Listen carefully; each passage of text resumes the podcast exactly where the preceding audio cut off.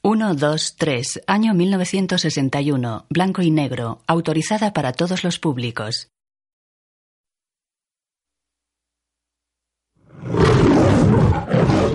Metro Goldwyn Mayer. The Mirish Company presenta Los nombres de los actores principales salen junto a imágenes de cada uno en la película. James Cagney, Horst Butzholz, Pamela Tiffin y Arlene Francis en Uno, dos, tres. Con Howard St. John, Hans Lothar, Leon Naskin, Ralph Walter, Karl Lieffen, Hubert von McKibbe, Henning Sluter, Karl Ludwig Lind y Lilo Pulver.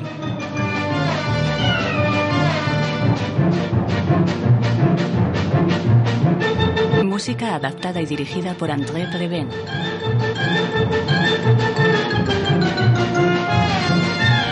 Director de fotografía Daniel L. Fapp.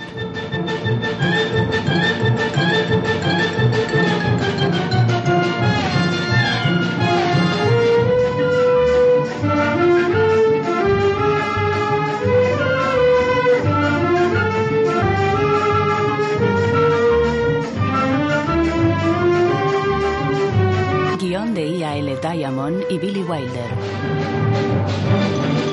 Producida y dirigida por Billy Wilder. Una voz habla en off sobre imágenes de la puerta de Brandenburgo. El domingo 13 de agosto de 1961, los ojos de América estaban puestos en la capital de la nación donde Roger Maris atacaba a los senadores con las enmiendas números 44 y 45.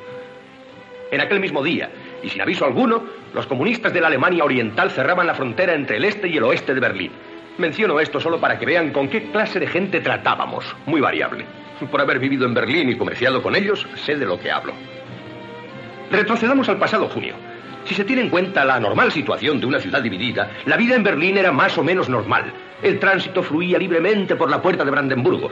En realidad no se encontraban muchos obstáculos para pasar de un lado a otro del telón de acero. Algunos policías de la Alemania Oriental eran rudos y suspicaces. Otros eran suspicaces y rudos. El sector este, bajo la dominación comunista, estaba todavía en ruinas, pero la gente atendía a sus asuntos diarios, desfilando. Varios militares miran un desfile de jóvenes uniformados, llevan fotos de Nikita Khrushchev y pancartas. Una reza Kennedy no, Castro sí.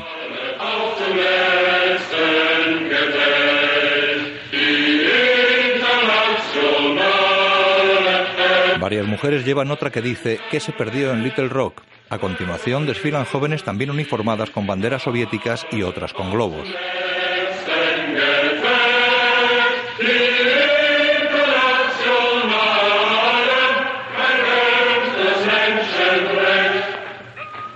Sueltan los globos que dicen Yankees marchaos.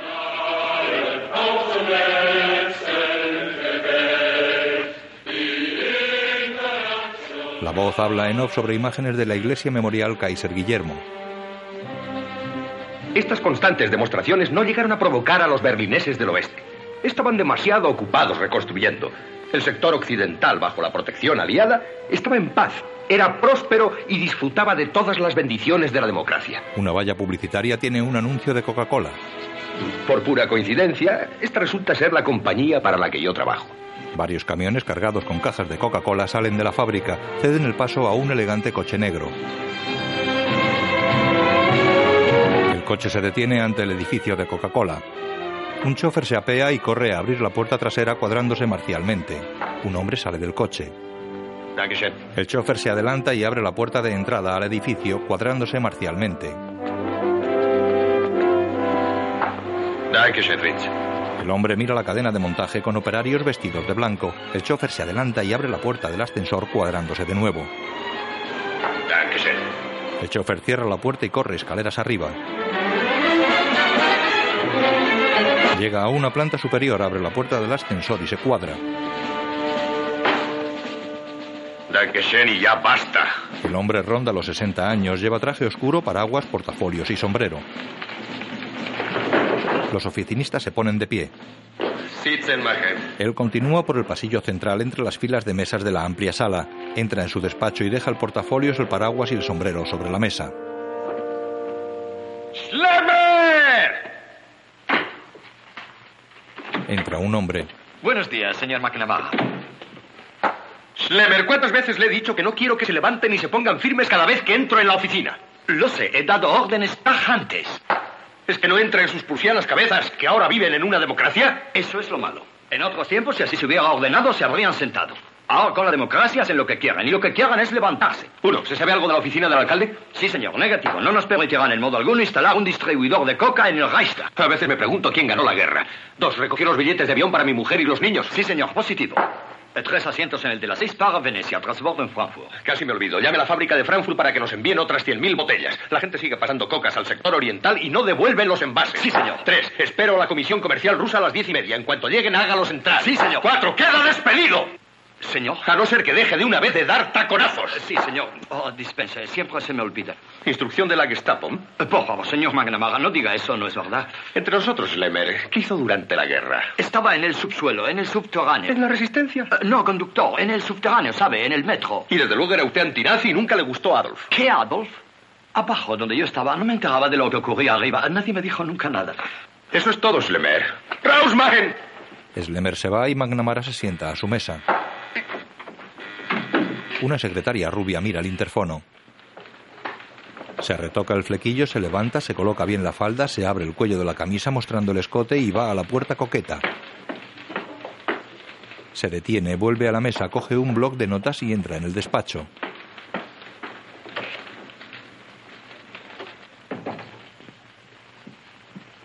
Guten Morgen, Hermann Amara. Y Guten Morgen a usted, Fraulin Ingeborg. No es Fraulein, es Fräulein, con diéresis. Ya, informe mensual.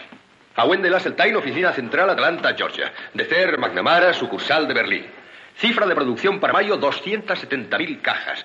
Consumo por cabeza 5,2% más que el año pasado. Superado vino del Rhin 8 a 1, alcanzamos rápidamente a la cerveza. Sigo. Campaña publicitaria para reeducar el gusto de los empleados alemanes y similares. El 27% beben ya coca con sus salchichas. Y ahora viene la noticia bomba. Tal vez seamos la primera compañía americana que rompa el telón de acero. He iniciado negociaciones preliminares con un representante soviético. Parece muy prometedor. Ya veremos. Otra cosa. ¿Qué hizo este fin de semana? Nada, quedarme en casa esperándole. Lo intenté, puede creerme, solo que no pude escapar. Pero hoy hay buenas perspectivas. ¿Sí? Señora McNamara, pásemela. Ingeborg se estira la falda.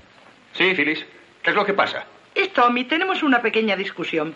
¿Por qué no hablas con él? Tommy, tu padre al teléfono. El niño tiene unos 10 años. Hola, papá. Nada. Solo que mamá la ha tomado conmigo. ¿Qué quiere decir eso? Creo que tu madre tiene razón. Es tonto que los lleves. ¿Qué vas a hacer con los patines en Venecia? Las calles están bajo el agua. ¿Y qué? Me llevo también mi respirador submarino. Ten. Tu marido quiere hablarte. La señora McNamara coge el teléfono. Sí, Mac. Oye, Phyllis, que se lleve lo que quiera. Está bien, yo le he hecho a perder. ¡Qué horror! No temas, el coche estará a las cinco. Luego me recogéis y os acompañaré al aeropuerto. Sí, mein Führer. Berta quiere saber qué te gustaría para cenar. Ah, dile que no se preocupe, estoy lleno de trabajo. Ya tomaré un bocadillo por ahí. Hasta luego. Como le dije, buenas perspectivas. Su mujer se marcha de viaje. En efecto, se va de vacaciones con los chicos. Ah, eso. Esta noche descorcharemos una botella y reanudaremos las lecciones de alemán. Falta hace, ya debe estar oxidado. Tendremos que trabajar el doble de hoy en adelante. ¿Das is gut? Das ist sehr Lo gut. primero que vamos a hacer es repasar la diéresis. Das ist wunderbar. Él le huele el cuello. Igual que las lilas en la Baja Baviera. Entra Slemmer. Los caballeros comunistas están aquí. Hágalos pasar. Eso es todo, Fräulein Ingeborg. Póngalo en el teletipo para Atlanta. Ya vol, Y coja el chicle. ya vol. Ella coge el chicle pegado bajo la mesa y sale cruzándose con los caballeros comunistas que la miran embobados. Encantado de verle, camarada Miskin. Eh, Miskin. Ah, Señor McNamara, deseo presentarle, comisario Perpechikov, jefe de nuestra misión comercial, y camarada Bordenko, del Secretariado de Refrescos. Siéntense. Siéntense, amigos. Nada hay que objetar. ¿Cigarrillos? ¿Cigarros? Tenga, fume uno de estos. Gracias.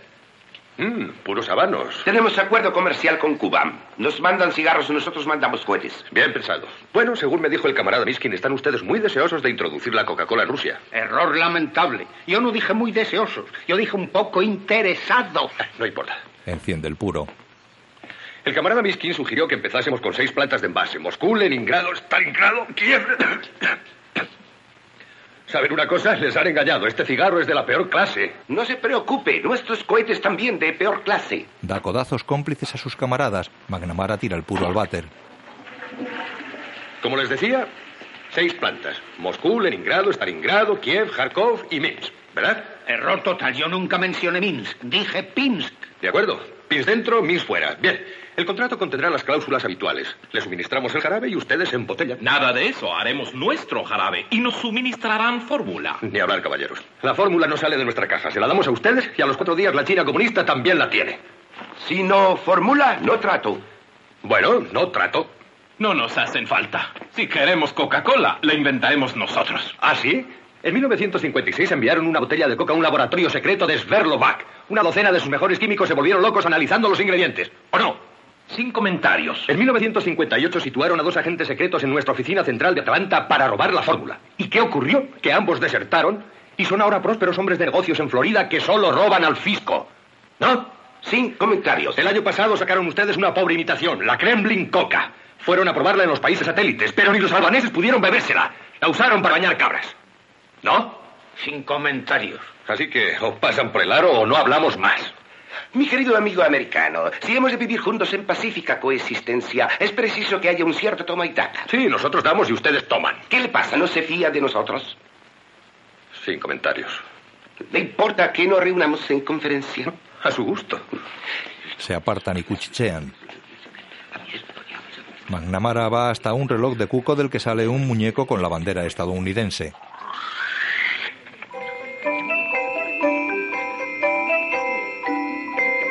Los soviéticos lo señalan. ¿Qué es eso?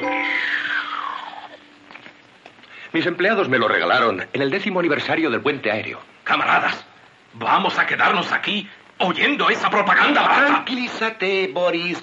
Mientras ellos ponen al tío Sam en relojes de cuco, nosotros mandaremos un cosmonauta a la luna. Está bien, ustedes serán los primeros que envíen un hombre a la luna, pero si quiere coca en el camino tendrá que acudir a nosotros. Los comunistas vuelven a cuchichear. De acuerdo, aceptamos en principio, nos suministran el jarabe. Bien, el trato fija un canon de derechos reales. ¿Qué dice? En Rusia no hay derechos reales desde que liquidamos al zar. No importa, nos darán un porcentaje sobre el bruto. Pagado ¿eh? En dólares. En lugar de dólares, ¿no aceptarían una gira de nuestro ballet de la ópera? Por favor, cultura no, dinero. Hmm, El terco americano. Ah, cuando las plantas funcionen, nos reservamos el derecho de inspección. Desde luego, nosotros no reservamos el de veto. Nuestros inspectores estarán autorizados. No a- vetamos. Lo suponía.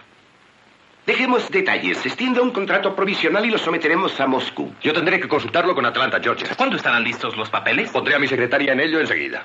¿Su secretaria es esa dama rubia? En efecto. Los comunistas cuchichean. Mandará los papeles a Berlín este con la dama rubia por triplicado. ¿Los papeles por triplicado o la rubia por triplicado? Si puede, las dos cosas. Nos alojamos en el Gran Hotel Potemkin. Muy bien, ¿qué les parecería un poco de vodka y coca? No, gracias. Tenemos una reunión con la delegación comercial suiza. Nos han enviado 20 camiones de quesos totalmente inaceptables, llenos de agujeros. Adiós. Salen a la estancia de los oficinistas. Hasta la vista, amigos. Se paran y miran a Ingeborg que se inclina a coger unos papeles de espaldas a ellos.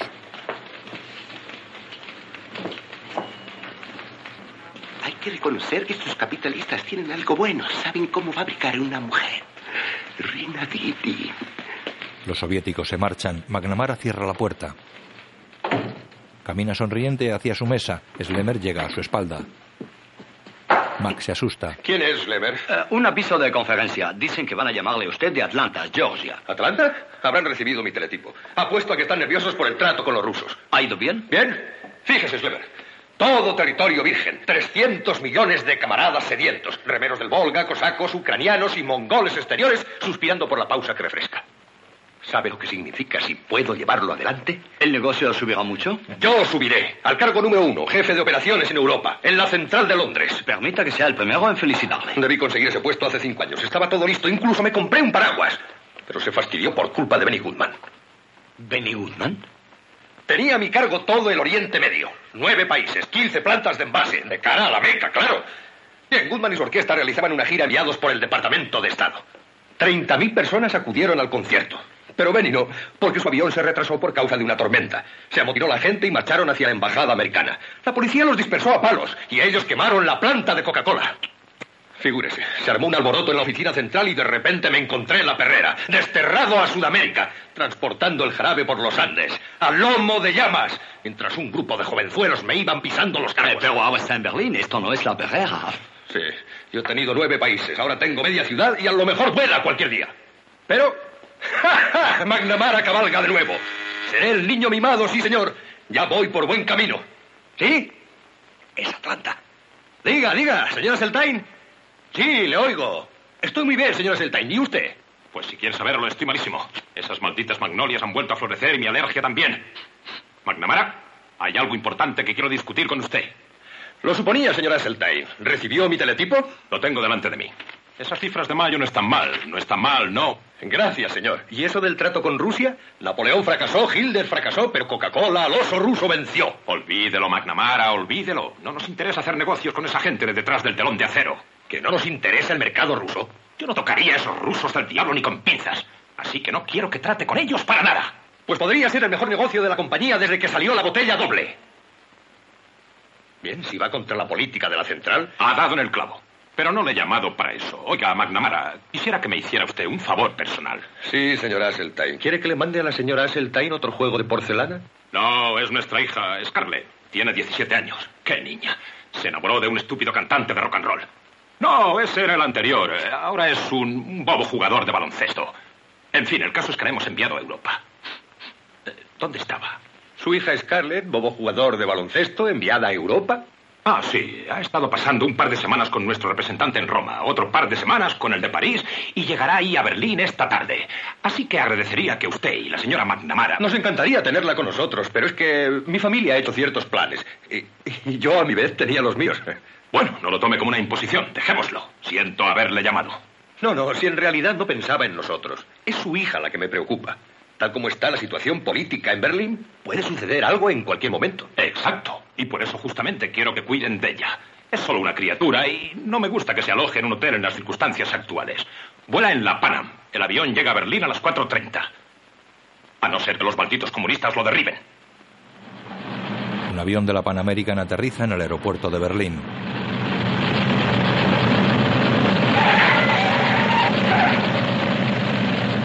Los McNamara salen a la pista. La señora lleva un ramo de flores. El chofer baja una escalera y les abre una cancela.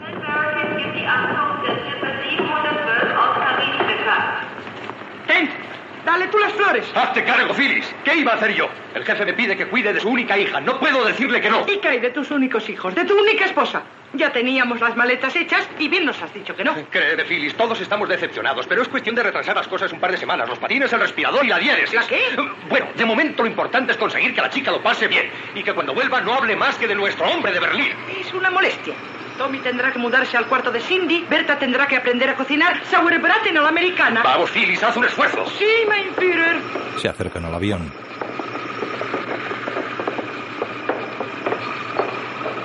Al pie de la escalerilla, una azafata comprueba la lista de pasajeros. McNamara se acerca a ella. Perdón, ¿es este el avión de París? Sí, señor. ¿Está la señorita Asseltine entre los pasajeros? Ah. Había una Seltine entre los pasajeros, pero la hemos perdido. ¿La han perdido? Se unió a la tripulación. Una joven morena baja con la tripulación. Scarlett Asseltine no podía ser de otro modo. Señorita Asseltine, soy McNamara. Le presento a mi esposa. Bienvenida a Berlín. ¡Hola! ¿Qué tal el viaje? ¡Estupendo! Los chicos me dejaron llamar a Dusseldorf. Préstame el sombrero. A las chicos, echad los papeles. Cada uno echa un papel. ¿Quiere coger una, por favor? ¿Cómo no? Lea lo que dice. Dije Pierre. ¡C'est moi! Ah. ¿A dónde voy a buscarla? ¿Cuál es nuestra dirección? ¿Por qué? Hemos hecho una lotería y Pierre me ganó. ¡Qué afortunado! Es el navegante. Así pues, más vale que cambie el rumbo, hijo. Así va por mal camino. Por aquí, señorita. Espere un momento. Adiós, chicos. A ver, esto no es justo.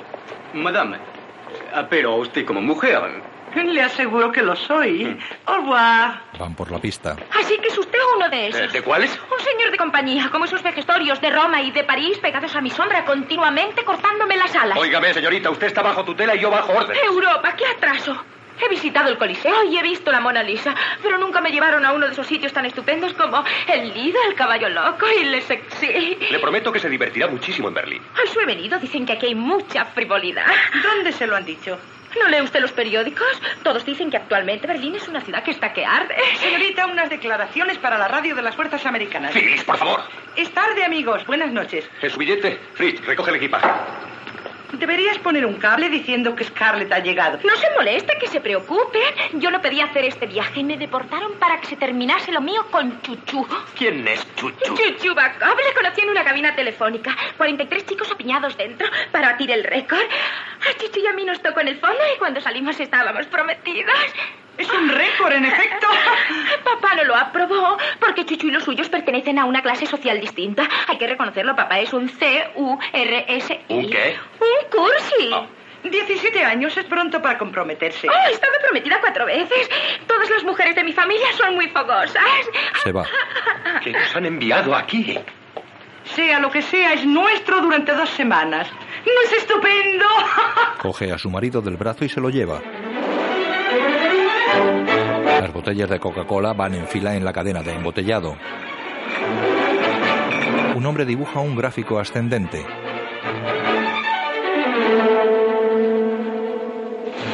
McNamara recorre la sala de oficinistas. Todos se levantan. ¡Schleber! Llega Slemmer y los hace sentarse. No, no, no, no, ni usted. Eh, lo siento, se quedarán después de la hora practicando. Dejemos eso. Mi chofer no ha aparecido esta mañana. Fritz, averigua qué le ha pasado. No me importa lo que le haya pasado, sino lo que le ha pasado a mi coche. Chao. Oh, lo siento, mientras ellos entrenan en no levantarse, yo me entrenaré en no dar taconazos. McNamara entra en su despacho. Ingeborg ordena la mesa. Guten Morgen, Fraulein Ingeborg. Guten Morgen. Le huele el cuello. Como un panecillo recién cocido. Aquí está su correo, su Wall Street Journal y aquí está mi dimisión. División, que mosca le ha picado. Ya no me da usted trabajo fuera de horas, no ha vuelto a hablarme del fin de semana, ha perdido todo interés por la diéresis. Está bien claro, mis servicios aquí no son necesarios. Ya sabe lo que pasa, tenemos a esa invitada. ¿No dijo que solo iba a estar dos semanas? Es que ha cogido el sarampión alemán. Lleva aquí dos meses. Le gusta esto, es un maldito engorro, pero ¿qué voy a hacer? ¿Echarla? Se está acabando el verano y en otoño no empieza el curso escolar. Georgia, nunca se sabe. Pero vamos a ver, ¿qué es esa tontería de marcharse? He tenido ofertas para varios empleos. Después de todo, soy bilingüe. ¿Acaso no lo sé? Recuerda la misión comercial rusa. Continuamente están llamándome. Les intereso mucho. Lo creo, esos lobos siberianos. Será mejor que se busque otra chica. Está bien. Se quita el sombrero y se aleja unos pasos. Escriba. Ella se sienta y escribe. Anuncio por palabras para todos los periódicos de Berlín. Texto. Gerente edad mediana necesita secretaria joven y atractiva.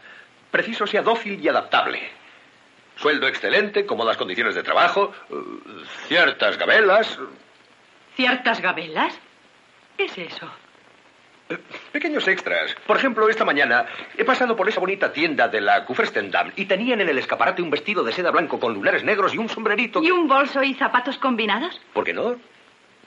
Acepto el empleo. Suyo es. Dankeschön. No hay de qué, Eschen. Rompe la dimisión. Ella se acerca y se abrazan. Con el chicle en la boca, no. Ella saca el chicle y acercan sus labios. Entra Slemmer. Eh, nada más, Fraulein Ingeborg. Ya seguiremos. Cuando quiera. Sí, Schlemmer. He llamado al garaje, he llamado a su esposo. No hay Fritz. Estoy viendo que hoy va a ser un día negro. Habrá que llamar a la policía. Está hecho. Les he dado una descripción completa del coche. Modelo, matrícula, número del motor. Es usted un gran hombre, Schlemmer. Gracias, señor. Schlemmer, ¿cuánto le pagamos ahora? 200 semanales. O sea, unos 50 dólares. Exacto. ¿Suficiente? Sí, señor. Slemmer se va. Diga. Diga, sí. Atlanta, Georgia, póngame enseguida. McNamara, ¿cómo van las cosas en Berlín? He recibido carta de Scarlett en la que dice que asiste a óperas, conciertos, eh, museos. La verdad, esa no parece mi hija. Ah, Va usted a sorprenderse, señora Seltine. Es una persona distinta. No me importa decirle que al principio estábamos un poquito preocupados, pero todo ha ido perfectamente. Hombre, cuánto me alegro. Sin embargo, será un alivio para usted saber que mi esposa y yo salimos para Europa hoy y que pronto se verán libres de Scarlett. Sentiremos mucho perderla. No, no hubo molestia alguna. Dos semanas, dos meses, ¿qué importa eso? Bien, deseo que sepa que le estamos muy agradecidos, McNamara. En realidad, el motivo de este viaje es hacer ciertos cambios de personal. Vamos a nombrar un nuevo jefe de operaciones en Europa y no nos olvidaremos de usted, Mac. ¿El puesto de Londres? Bien, no, no sé qué decir. Coge el paraguas. Nunca esperé nada semejante. Solo el que hayan pensado en mí ya es un honor. Desde luego he servido a la compañía durante 15 años y conozco el mercado europeo como la palma de mi mano. Es su esposa en el otro teléfono quiere hablar con... No, no, tengo una conferencia. Se lo he dicho, pero insiste. Puede esperar un minuto, señora Seltain. Ha surgido algo urgente en el departamento de contabilidad. ¿Qué ocurre, Phyllis, que es tan importante? Mira, si vas a ponerte así, no diré nada. Aunque pensaba que te interesaría saber lo que ocurre en casa, Mainfirer. Estás en tu juicio. Estaba hablando con el jefe acerca de ese puesto de Londres y tú quieres chismorear. Perdona, la señorita Asaltain ha desaparecido, pero lo discutiremos en otra ocasión. Adiós. Adiós. ¿Desaparecido? Un momento, Phyllis. Phyllis, ¿qué es eso de desaparecido? Berta le subió el desayuno y no la encontró. Su cama estaba intacta. Eso es ridículo. Regresamos del cine a eso de las once y Scarlett se fue a su habitación. ¿Qué puede haberle pasado? ¿Quién sabe lo que el viento se llevó?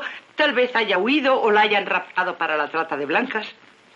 Vaya, no cuelgues, ¿eh? ¿Disgustas? Ojalá cayera un rayo sobre mi cabeza. Lo siento, señor Asseltine. Todos vienen siempre a mí con sus pequeños problemas. Con respecto al viaje, ¿en qué barco zarpan ustedes? ¿Barco? No hay tiempo para eso. Mi mujer y yo nos vamos en avión a Nueva York esta tarde y esta misma noche salimos para Londres a fin de enlazar con el de Berlín a donde llegaremos mañana al mediodía. ¿Al mediodía? Hora local, ¿verdad? Ah, sí, claro, se lo dirá Scarlett, en cuanto pueda. Sí, señor, le veré en el aeropuerto, a no ser que esos malditos comunistas derriben el avión. Auf Wiedersehen. Por Dios santo, Phyllis, hay que encontrar a ese idiota. Sus padres llegan mañana. ¿Dónde puede estar? Llega Fritz. No conoce a nadie en Berlín salvo a nosotros. Que mire Berta bien. A ver si dejó una nota. ¿Qué hay de su equipaje? Bien, me alegro de que algo quede ahí. No, no te culpo a ti. Es solo mi condenada mala suerte. Primero pierdo una planta de envase y ahora pierdo a la hija del jefe. Cuelga. Ve a Fritz y Slemmer hablando en la puerta. Eh, Creo que vamos por buen camino. Dimos con Fritz. Fritz, al diablo con él. Es a la chica a la que estamos buscando. Eh, justamente, tiene alguna información. ¿Dónde está? Yo no sé decir con precisión, eh, pero anoche dejé en puerta de Brandenburgo. ¿Por qué la dejó allí? Porque allí es donde yo dejar todas las noches y voy a recoger todas las mañanas. ¿Cuánto tiempo hace que dura eso? Hace un mes. De normal yo la llevo a casa antes que usted despierte, pero esta mañana yo la espero y espero. Estuviste ayudándola a escaparse a mis espaldas. Sí, señor, pero yo tener muy buena excusa. ¿Cuál? Ella me paga 100 marcos por noche, 50 por llevar y 50 por no decir. ¿Me da usted permiso para despedirla? Aún no. Bueno, vayamos poco a poco. Después de dejarla en la puerta de Brandenburgo, ¿qué hace ella? Atraviesa el frontera hacia Berlín Este. ¿Berlín Este? Y eso me preocupa, porque esta mañana ella no haber vuelto. ¿Se preocupa? Estoy a punto de reventar y él se preocupa. Ingeborg, corte las comunicaciones y póngame con el general Hart, el comandante en jefe del sector americano. Dos, con el alcalde Willy Brandt. Tres, con el comisario de policía del oeste. Cuatro, con el embajador de los Estados Unidos en Bonn. ¿Entendido? Muy bien. Fritz, espera abajo. Quizá te necesite. Schlemmer, ¿cómo podemos saber lo que le ha sucedido? ¿Podemos pedir informes al Berlín Este? Por conducto oficial y por replicado. ¿Y si agarramos el teléfono y llamamos a las autoridades de allí? No es tan sencillo. ¿Por qué no? Eh, no hay servicio telefónico directo con el Este. Hay que llamar a Estocolmo, desde allí a través de Varsovia a Leipzig y luego a Berlín Este. De allí nueve veces de cada día se equivocan de número. Pruebe de todos modos. Sí, señor. Schlemmer se va, pero se cuadra antes de salir. ¡Schlemmer! Schlemmer va a su despacho. ¿Sí? El general Hartel ha salido de maniobras. Bien, ¿qué hay del alcalde Willy Brandt? Ah, vigilando las maniobras. ¿Y el comisario de policía? Ah, ya, vigilando a Willy Brandt. Entonces, ¿quién se ocupa de la tienda? ¿Qué pasa con la llamada Bon? ¿Nuestro embajador ha ido a Washington para consultar? Llega Scarlett. Pase, pase, ahora le atiendo. Póngame con Washington, Departamento de Estado, con el que conteste. Dean Rocks, Dean Atkinson, Dean lo que sea. Si no hay suerte allí, llame al senador Talmas de Georgia. Y si no, pruebe con Hankley o con Brinkley de la NBC. ¡Scarlett! ¿A qué viene la exclamación? A nada. Que nos tienes echando chispas. ¿Estás bien? Estupendamente. ¿Qué estuviste haciendo en el este? ¿Habla de anoche? Hablo de todas las noches.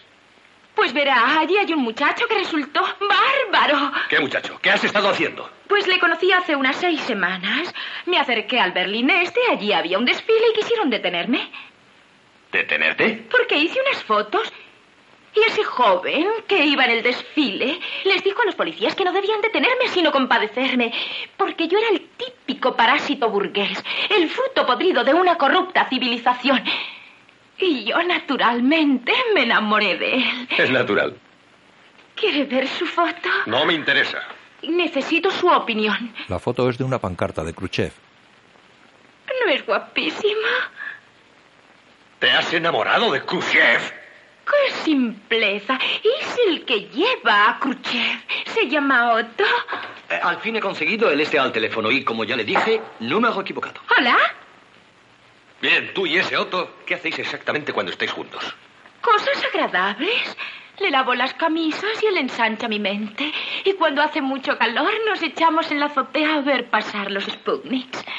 ¿Eso es todo? Bueno, anoche estuvimos lanzando globos. ¿Globos? ¿No sabe? Saca uno del bolso y lo infla. Es un ardid comunista. Cuando el viento es favorable, los lanzan para minar nuestra moral. McNamara lee el globo. Yanquis marchaos. Son de todos los colores, azul, amarillo, verde. Estuviste ayudando a difundir propaganda antiamericana. No es antiamericana, es anti-yankee. Y allá en Atlanta todo el mundo detesta a los yankees. Se podría cambiar esa frase por la de Husky, márchate. Y cuando... Bueno, bueno. Y ahora escúchame con toda atención. Se terminaron para siempre esas tonterías, porque mañana vienen tus padres para llevarte a casa. ¿De veras? Él coge el teléfono. ¿Quién? Chet Hanley. Sí, sí, hablaré con él. Hola, señor Hanley. Solo quería decirle que estuve siguiendo su programa. Buen trabajo. Adiós. Cuando lleguen tus padres, quiero que tengas la boca cerrada, por tu bien y por el mío, porque si sospechan siquiera que estuviste yendo Lo al... mejor es que consulte con Otto. Nada de eso. A ese no le vuelves a ver, ni volverás a ir al Berlín este. Pero si está abajo. Se asoman a la ventana. Otto, El joven es moreno y está junto a una moto. Otto querido. Sube. Otto mira hacia arriba y saluda agitando los brazos. Vamos, sube, Lipsen. Otto se levanta, se coloca la gorra y camina chulesco hacia el edificio. Lipset, no quiero ese bicho en mi oficina. ¿Por qué no le mandas a limpiar su madriguera? No, es mejor que se quede porque tenemos algo que decirle. Decirme qué. No estarás prometida de nuevo. No, no, esta vez no. Gracias a Dios. Nos hemos casado. Un momento te vi que... ¿Estáis casados? Ah, el lunes hará seis semanas. Casada con un comunista. Él no es comunista, es republicano, de la República Popular Alemana. Niña estúpida, demonio con faldas. ¿Te das cuenta de lo que has hecho? Me has arruinado, eso es. ¿Qué dirán tus padres ahora? Confiaban en mí, yo confiaba en ti. Vas a pescar a un idiota canijo como ese. ¿Por qué no procuró vigilarme mejor? 15 años en la compañía que se van al cuerno. Me boicotearán. Mis hijos pasarán hambre. Mi mujer tendrá que fregar suelos. Por culpa de tu fogoso temperamento. Llega Otto. Entra, entra Otto. Él se queda junto a la puerta y se cruza de brazos. El señor McNamara, mi esposo Otto Ludwig Piffol. Pifford, valiente ejemplar. Otto viste gorra, jersey, pantalón de pana y sandalias. ¿De dónde lo has sacado? Si no lleva ni calcetines. Tampoco lleva calzoncillos. ¿No es estupendo? Mm, Esa gorra fuera. ¿Por qué? Porque lo digo yo. Otto camina hacia Mac. Ante la tumba de Lenin yo me descubro. Si Fan Clibur interpreta a Tchaikovsky, también me descubro. Pero en la oficina de Coca-Cola. Hazlo por mí, Otto querido. Por ti lo hago. Necesita un corte de pelo y me gustaría hacérselo yo mismo con una hoz y un martillo. Belicista. Vaya, estúpido. No hable usted así a mi marido. No es tu marido. En primer lugar, ella es menor. Dos, no reconocemos al gobierno de la Alemania Oriental. Tres, ella confiesa que mientras te lavaba las camisas, tú le lavabas el cerebro. Así que todo es ilegal. No, no lo es. Tenemos certificado. Y que veo los anillos de boda. Los muestran.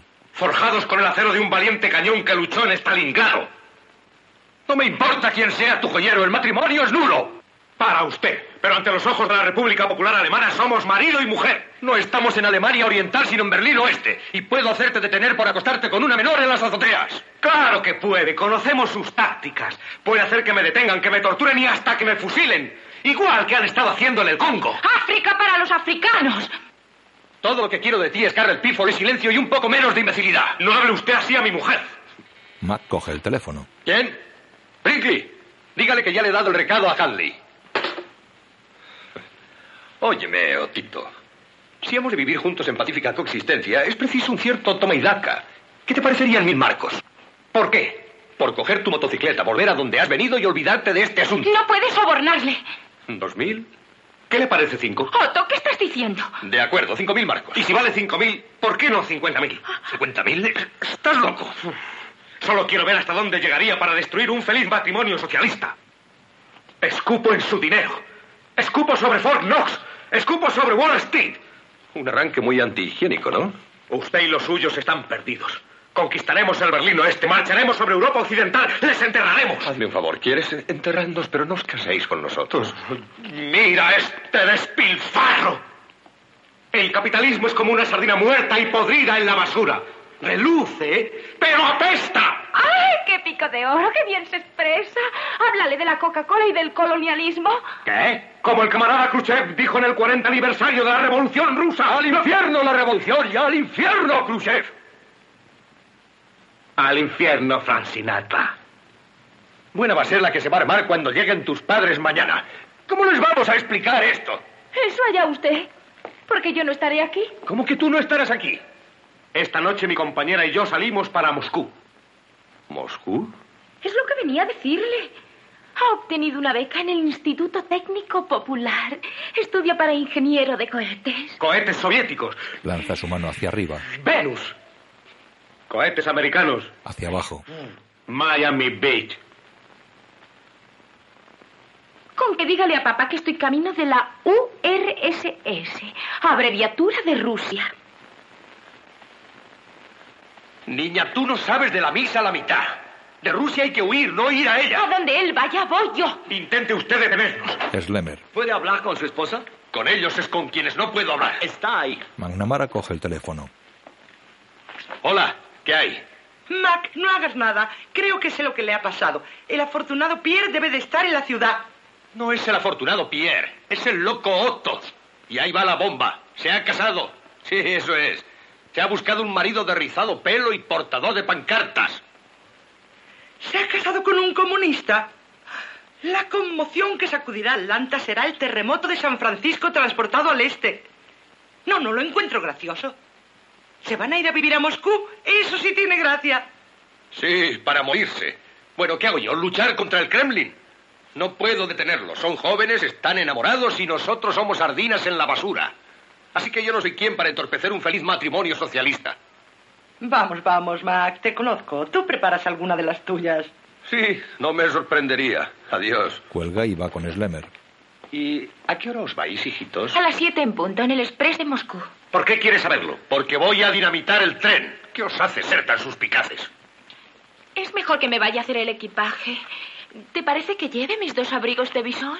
Scarlett, ninguna mujer debería tener dos bisones hasta que todas las mujeres del mundo tengan uno. ¿Por qué no utilizas el otro para hacerle un par de calzoncillos? Dicen que allí hace frío siempre. 30 bajo cero. ¡Mentiras fascistas! También debes hacer tu equipaje, cariño. Necesito poco tiempo. Solo mi ajedrez, una camisa y unos 200 libros. Bien, ya que el risueño Otto ha de volver al Berlín este, pediré el coche para ti. Schlemmer quiere ir abajo y decirle a Fritz que tendrá que llevar a la señorita. Se van los dos. Vos te ha dejado de ir a Moscú. Aparentemente. Escuche, su motocicleta está abajo. Recuerda aquella idea del globo que me expuso. En el despacho, Piensa, Lisen. Mañana por la noche iremos cogidos de la mano a través de la Plaza Roja. No te avergonzarás de mí delante de tus amigos, ¿verdad? Claro que no. Te prometo que solo luciré mis joyas en casa. Nos han asignado un magnífico departamento. Está muy cerquita del lavabo colectivo. ¿Cuánto te quiero? Te voy a hacer muy feliz. Todas las mañanas desayunaremos en la cama. ¡Es estupendo! Comeremos y cenaremos. ¿En la cama? Es que no hay mesa ni sillas. Ay, ¿Qué importa? se besan en los labios. McNamara vuelve. Te recogeré a las seis y media en punto, porque el tren de las siete para Moscú sale puntualmente a las ocho y quince. Un momento, nenes. Antes de iros quisiera haceros un obsequio. ¿Por qué? Es costumbre cuando dos jóvenes se casan. Los amigos de Otto no nos hicieron ningún regalo. En su lugar enviaron el dinero a los recolectores de algodón sin trabajo de Mississippi. Oh, ¿Qué os parece una coctelera? No, no, esto no. Ah, ya sé. El reloj de Cuco. Lo descuelga de la pared. Artesanía de los enanos de la Selva Negra. ¿Ahora también explotan a los enanos? Siento no tener un papel más fino para envolverlo. No queremos nada de usted. Lo envuelve con periódicos. No seas grosero, esto es una atención del señor McNamara. Así tendremos una cama y un reloj. Compraremos nuestro reloj en Rusia. Si los relojes no marchan mejor que los trenes, es preferible que llevéis este. Se lo da. Ríanse de nosotros, poco les durará. Son ustedes arrogantes, gordos, infatuados. Los gusanos se darán un buen festín. Nos veremos en las barricadas, amigo. Otto se va. Cuando llegue el día abogaré en favor de usted. Scarlett, Y Son mis padres los que me dan pena. Ya es demasiado tarde para salvarlos. Otto dice que tendrán que ser liquidados. ¡Adiós! Sale del despacho y se va del brazo de Otto. McNamara se asoma a la ventana. Abajo, Slemer pone un globo en el tubo de escape de la moto. ¡Slemer! ¡Dese prisa! Le indica la puerta por gestos. La pareja sale del edificio. Slemer se incorpora y se aleja disimulando. Auf Wiedersehen, Lise. Auf Wiedersehen. Ella entra en el coche. Él deja el reloj en el sidecar y monta en el sillín.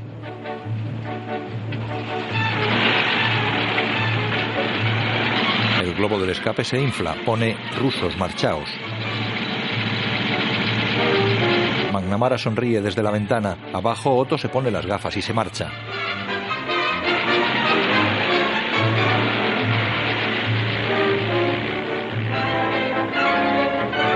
Slemer llega al despacho.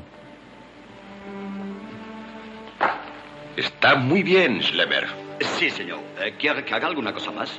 No, gracias. Podemos sentarnos y dejar que la policía oriental termine el trabajo. Eh, perdóneme, debo ser muy estúpido, pero no entiendo nada de esto. Es la mar de sencillo. Solo hacen falta ligeros conocimientos de física y de psicología elemental. Ahora el camarada Otto Ludwig Piffel se dirige en su motocicleta hacia el Berlín Este, alegre y jovial, sintiéndose millonario en rublos. Imágenes de lo que cuenta. Qué ajeno está el pobre a que, mientras tanto, en el tubo de escape se está hinchando el globo, que crece más y más. Y además, en el sidecar, una ingeniosa trampa está en marcha. El reloj. Bien. Si mis cálculos son exactos, la función dará comienzo en cuanto haya traspasado la puerta de Brandenburgo. Otto cruza la puerta de Brandenburgo. Se detiene ante un policía. El agente le da paso. Corre tras Otto y ve la frase en el globo. Toca el silbato. Varios agentes montan en un coche. El policía señala a Otto con el dedo. El coche patrulla arranca.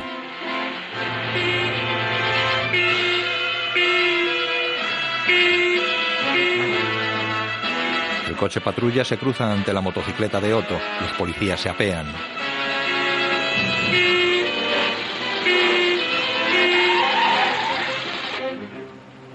Was haben Sie da? Was soll das? Otto mira el globo. Keine Ahnung. Sehe das Ding zum ersten Mal. Papiere. Un policía señala el reloj. Dem Paket. Was tickt denn da? Das, das ist eine Kuckucksuhr. Habe ich als Hochzeitsgeschenk bekommen. Tatsächlich. Eine Kuckucksuhr. Sale el tío Sam.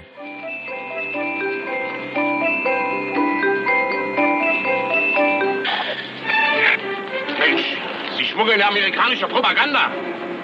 Ich? Amerikanische Propaganda? Also, Davon habe ich nichts gewusst. Dachte, es sei eine Kuckucksuhr. Konnte doch nicht wissen, was das für ein Kuckuck ist. Sieh dir mal das hier an. Wall Street Journal. Wall Street, Sie sind verhaftet. Oh, Das ist doch Wahnsinn. Reiner Wahnsinn. Ich bin unschuldig. Ich bin nicht... Lo agarran y lo meten en el coche. Genossen, ihr müsst weglaufen. Genossen, Brüder, nein, lebe die Revolution. El coche patrulla se va. Un agente dispara al globo.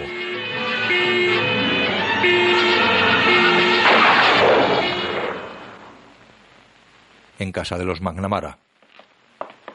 Pueden remitirme el correo al American Express en Moscú. Y la revista Vogue y, y la novela Rosa. Está bien si tú prometes enviarme el Prada cada día. Solo los chistes. Ay, ya debería estar aquí. ¿Qué hora es? Las seis y veinticinco. Calma. La criada tiene un bisón. Entanquesen, tanquesen. No las merece. ¿Estás segura de que quieres dejarle el abrigo? Sí, Otto cree que toda mujer debería tener un bisón. Estoy con Otto. Puede que me lo preste cuando salga de noche. ¿Se da cuenta de que Otto leído al revés es Otto? Sí, es Capicúa. Le gustará. Se parece a Jack Kennedy, solo que más joven y tiene más en la azotea. ¿Más cerebro? Más pelo. Y desde luego ideológicamente es más profundo.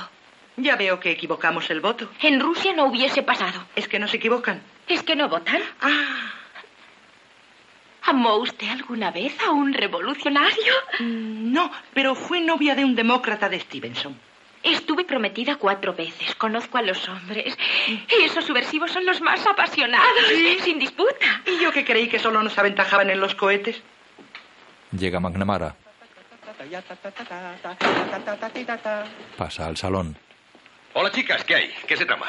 Berta, es mejor que cojas el equipaje de la señorita y lo subas. Que lo subas y se marcha. Yo no lo afirmaría. ¿Queréis un whisky? ¿De qué está hablando? Otto vendrá a recogerme dentro de un momento. No lo creo. Más bien es él quien ha sido recogido por la policía oriental. ¿Policía? ¿Por qué?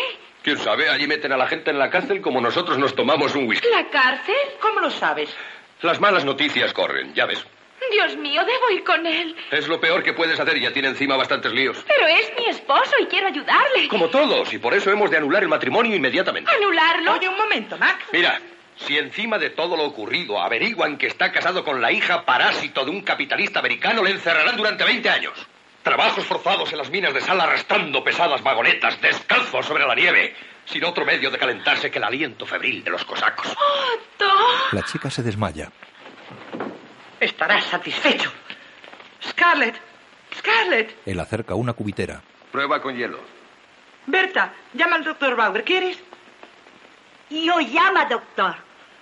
Pero no devuelve a Frigo Bison, eso no. Scarlett sigue desmayada tumbada en una cama. El doctor la examina. Die Temperatur ist normal. Der Pulso. Niega contrariado. ¿Qué le pasa, doctor? Yo he perdido el primer acto de Valkyria. Der Pulso es normal. Le ausculta el pecho. Das ist absolutamente no normal. Un momento. Sale de la habitación. Sus hijos van en patines. Basta ya, niños.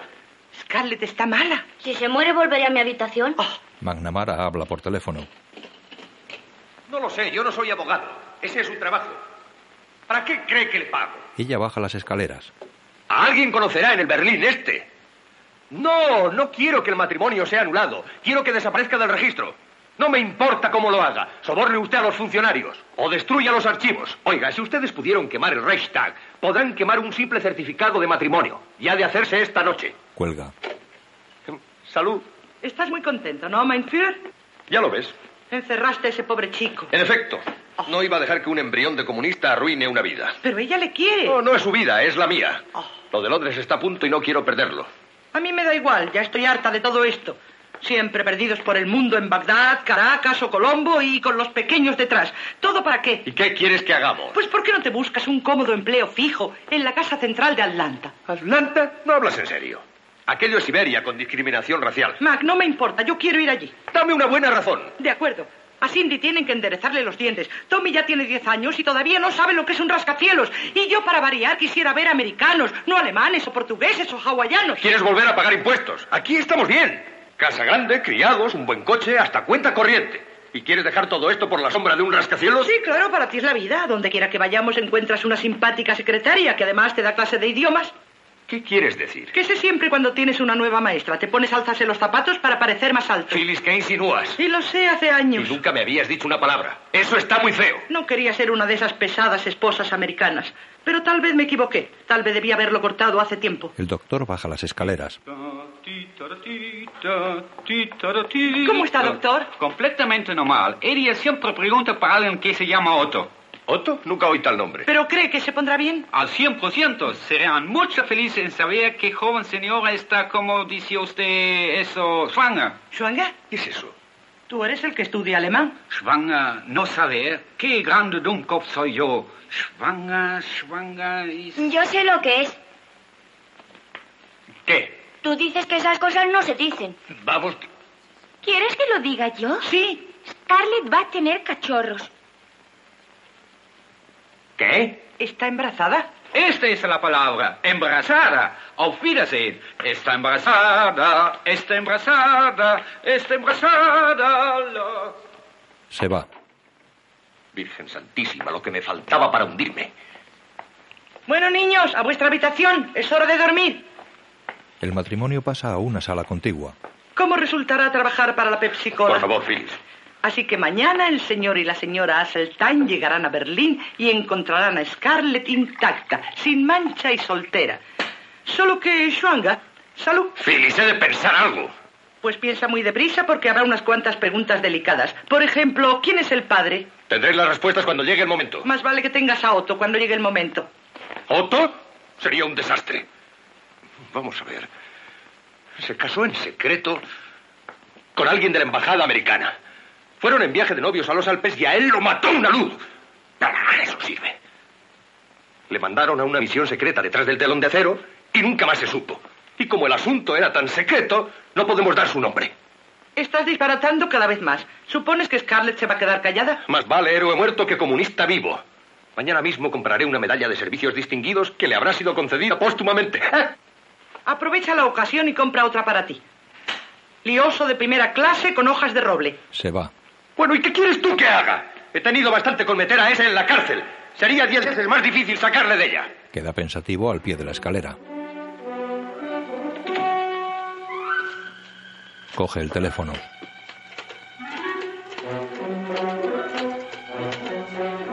¡Schlemmer! ¡No dé taconazos! Schlemmer, le necesito esta noche. Le espero delante de su casa dentro de diez minutos. Mientras llame a Ingeborg, dígale que es muy urgente. Iremos a recogerla dentro de doce minutos. ¡Vamos allá! Huelga coge sombrero y paraguas y sale. Su coche se acerca a la puerta de Brandenburgo.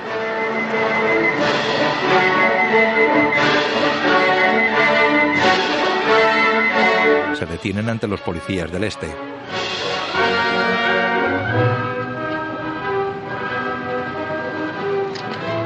Wo fahren Sie hin? Aus Berlín. Papieren. Ciudadano americano. ¿Cuál es su objeto de visita? Ver al comisario Peripechikov, jefe de la misión comercial rusa. ¿Para qué? Negocio, represento a Coca-Cola. ¿Coca-Cola? ¿Tienen pruebas? Sirve esto. Botellas de Coca-Cola.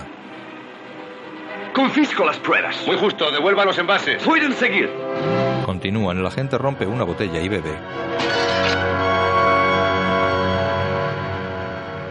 En el coche van Ingeborg, Schlemmer y McNamara. Conduce Fritz. Dispénseme usted.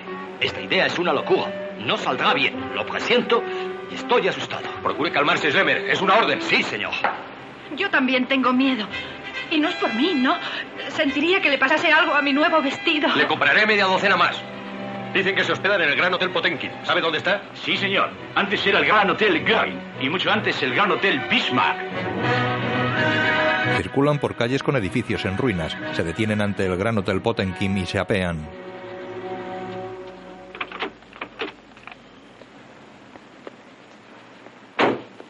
Entran.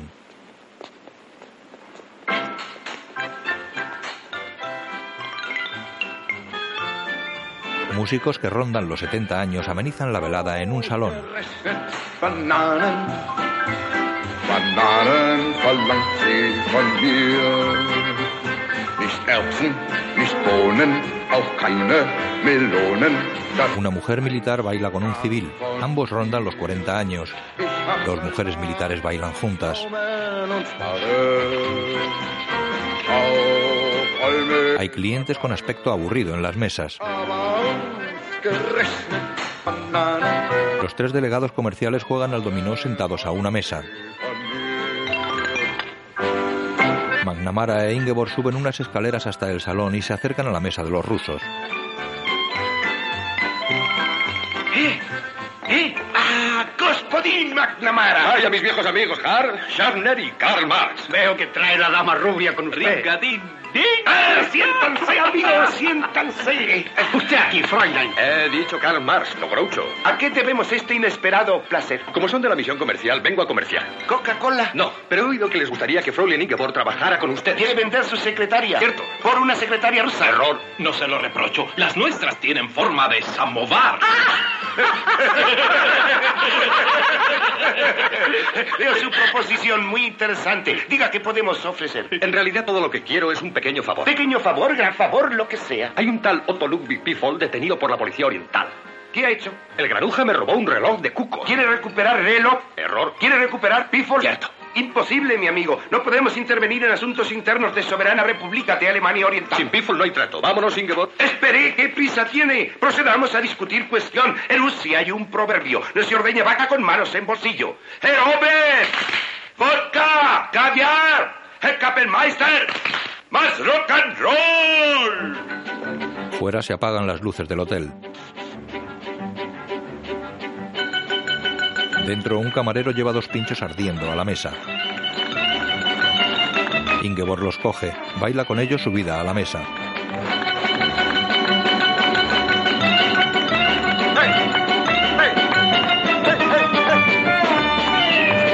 Marx enciende un cigarrillo con uno de los pinchos. McNamara come caviar. ¿Le gusta este caviar? Le daremos 100 kilos. Quiero a Pifol. El ruso palmea de nuevo el baile de Ingeborg que lanza los pinchos hacia los lados. El anciano director de la orquesta coge uno al vuelo y lo usa como batuta. La rubia Ingeborg baila sonriente sobre la mesa, lleva el vestido de lunares y se quita un guante estilo Hilda. Se quita la pequeña sobrecapa del vestido descubriendo sus hombros. La tira y le cae a Sarler que se la quita de la cabeza. Aceptaría un automóvil, un Moscovich de 1961, siete plazas, dos colores. ¿Ese bólido ruso aparcado ahí fuera? Insuperable coche, sexta copia de las 1937. No interesa. Moviendo el trasero frenéticamente, Ingeborg se quita el cinturón.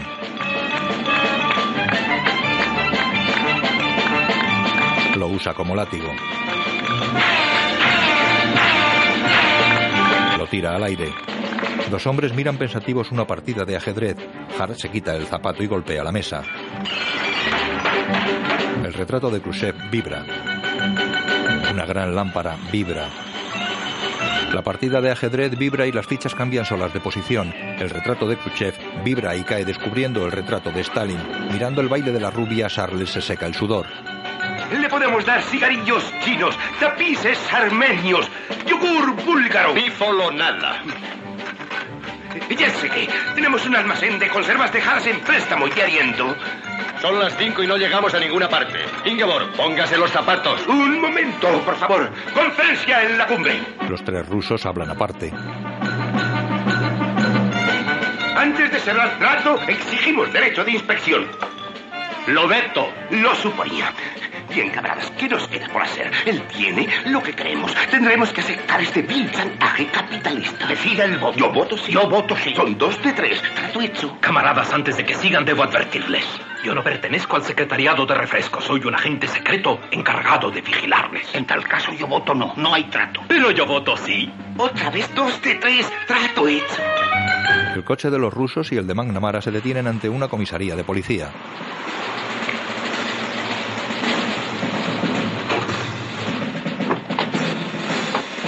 Los soviéticos salen de su coche y entran en la comisaría.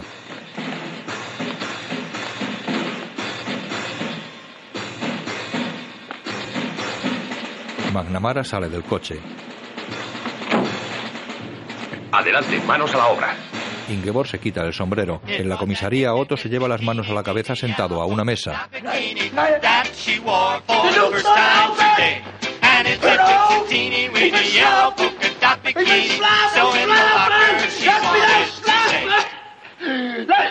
Un oficial quita el disco. Otto se derrumba sobre la mesa.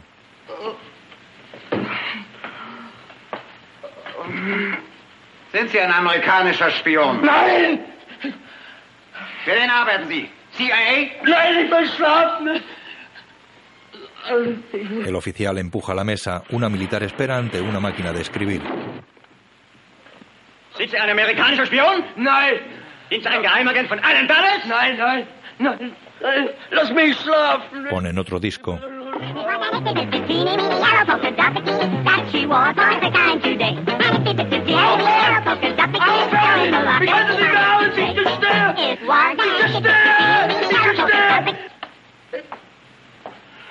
Sie verstehen was?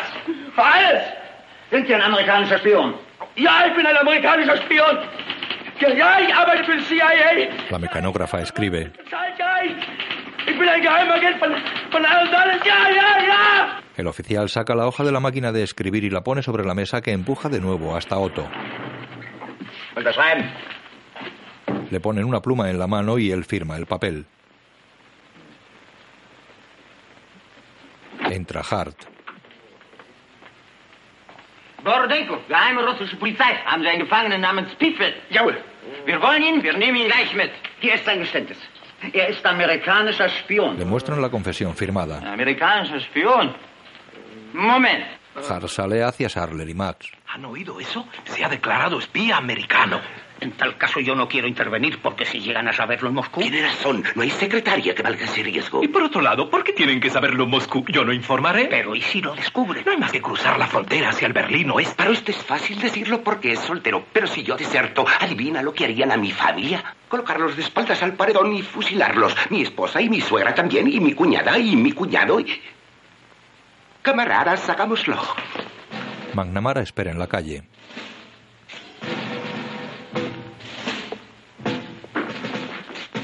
Los soviéticos sacan a Otto. McNamara y Fritz van hacia ellos. Ha querido usted engañarnos. Dijo que le había robado un reloj de cuco. Sabemos que es un espía americano. Ich bin ein American Spion. Será mejor que lo saque de aquí antes de que complique más las cosas. Cierto. McNamara y Fritz lo cogen. Ha sido un placer negociar con ustedes. Eh, ¡Espere! ¿Y la dama rubia? Eh, eh, se la mando ahora mismo. Llevan a Otto hacia el coche. La persona con el vestido de lunares sale del coche. McNamara y Fris meten en él a Otto. La persona con el vestido de lunares está de pie junto al coche. En la acera de enfrente los soviéticos esperan. El coche se va. La persona con el vestido de lunares cruza la calle despacio. Lleva altos tacones. Tropieza y se cae. Los soviéticos corren a ella y la incorporan. Pobrecita nena. ¿Se ha hecho usted daño? Déjeme ayudarla. Es Slemmer. Otra vez nos ha engañado. Rápido, hay que detenerlos antes de que crucen la puerta de Brandenburgo. Corren al coche y montan. Slemmer saca las gafas del bolso y se las pone. El coche de los rusos se aleja petardeando. Slemmer se protege la cabeza entre las manos en el Mercedes de McNamara. ¿Esos rusos? Espero que no estén muy decepcionados. Eso allá ellos. En realidad eran muy monos. Todavía no sé cuál me gustaba más, si el gordinflón o el calvorota. Pues Eso allá, Schlemmer. El coche de los rusos llega tras ellos. McNamara mira hacia atrás. Fritz, ¿qué llevamos detrás? Fritz mira por el retrovisor. Parece ser Nash del 37. Está bien, acelera. Fritz obedece y los rusos se distancian.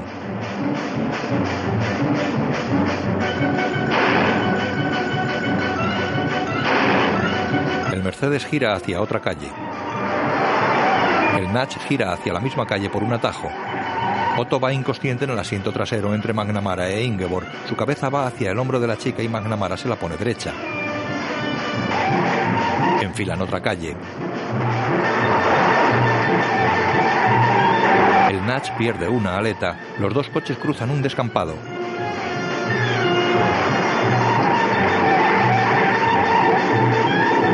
Los rusos atajan por medio de un edificio en ruinas.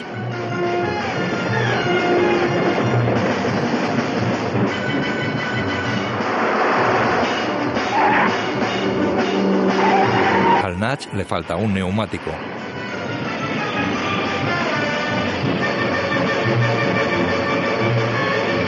El Mercedes se detiene ante los guardias en Brandenburgo.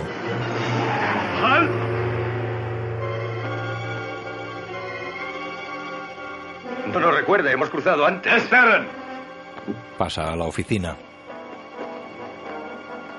Ich bin ein American Spion. Magnamara tapa la boca a Otto. Chris tapa el cuco. El policía vuelve con las botellas de Coca-Cola vacías. Trinken en vases. Llegan los rusos. Sarler conduce. Pisa el freno que no funciona. Arranca la palanca del freno de mano. El volante se rompe. Chocan contra una columna de la puerta. ¡Arrea, Fritz! El Mercedes cruza la frontera.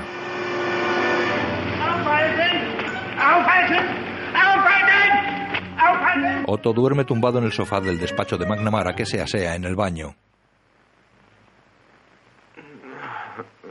Isi bisi tini wini jelo polka dot bikini. Muérete ya. Ingeborg prepara café. Solo viste una combinación corta blanca.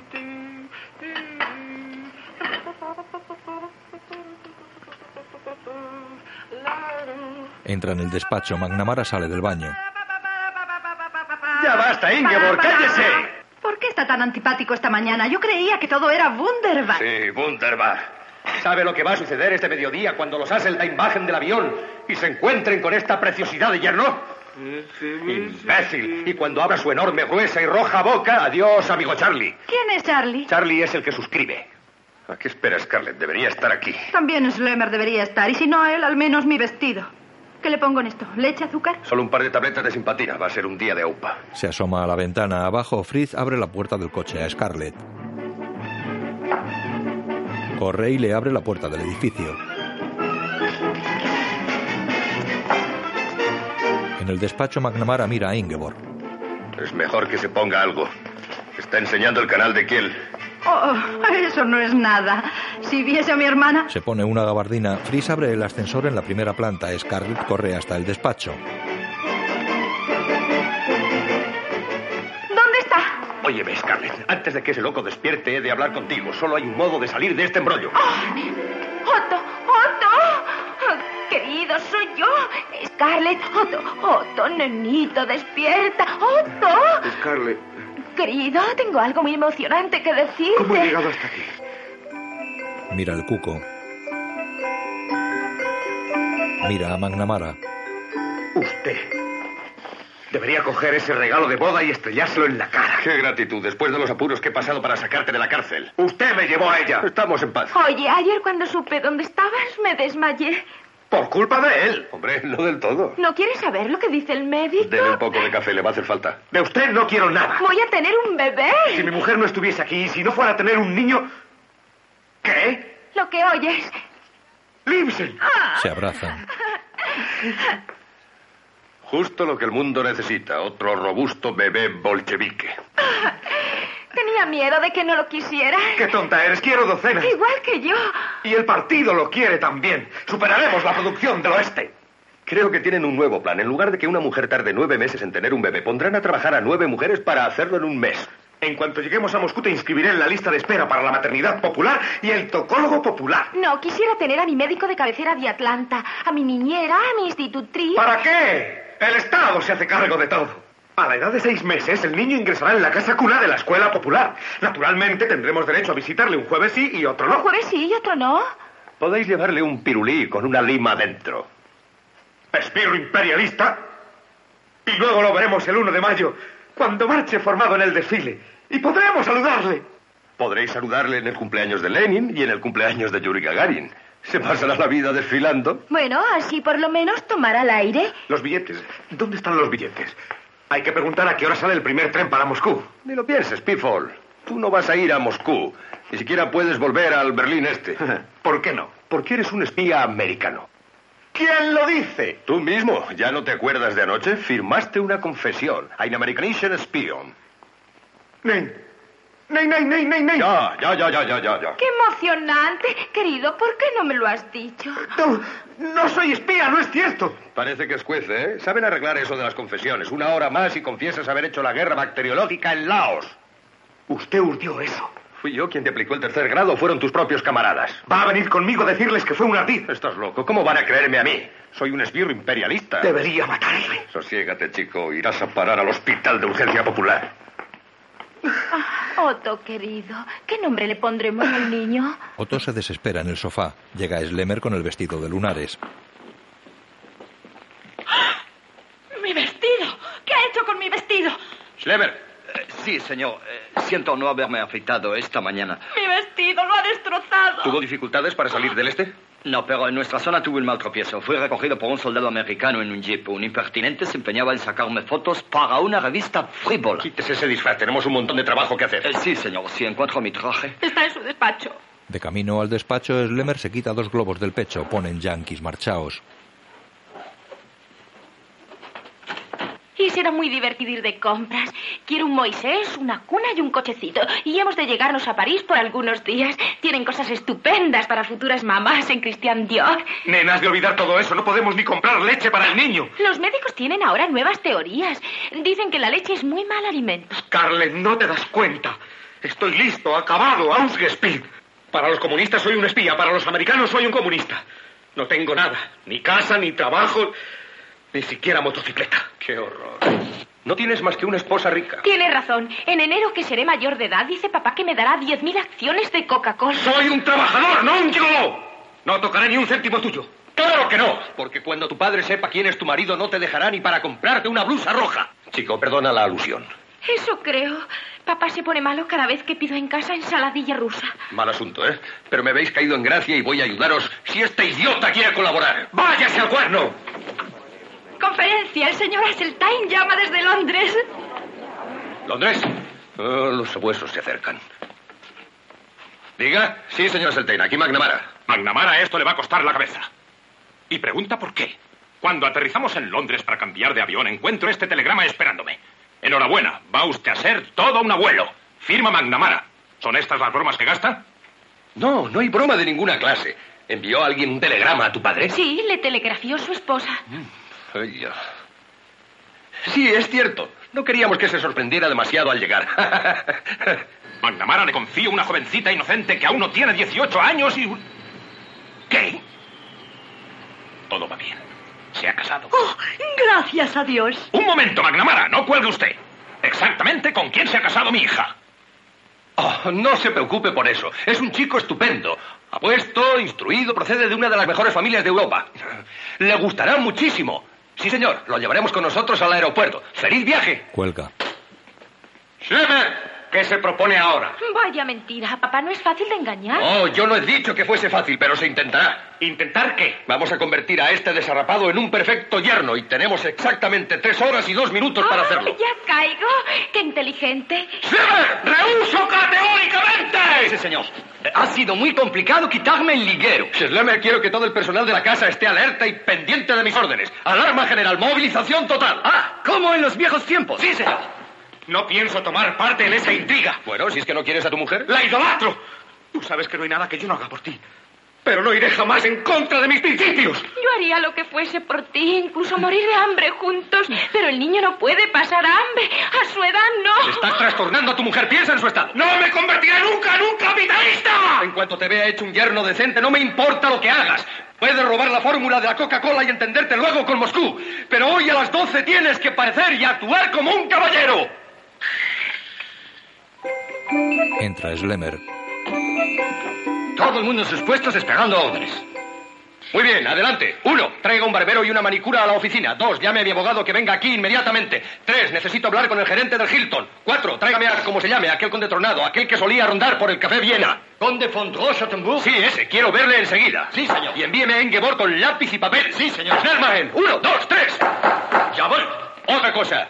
A este empecemos por lavarlo bien. Por ahí. No he consentido nada. Va contra los principios del partido, el agua y el jabón. Vamos, querido, no te hará ningún daño. Y aunque le duela, mucha agua caliente y estropajo. Pasan al baño, entra Ingeborg. Sí, señor McNamara. ¿Lista? Siempre lista.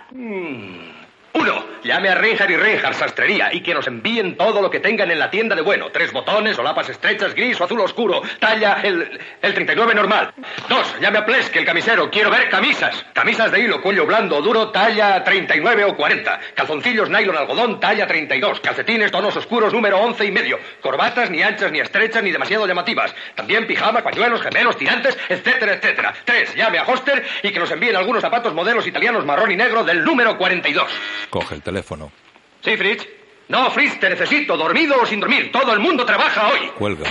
Cuatro. Pida la mejor sombrerería, un surtido de sombreros, ni deportivos ni de esos tiroleses. Número 59. Eh, corrección. Después de pelarle, creo que con el 56 vale.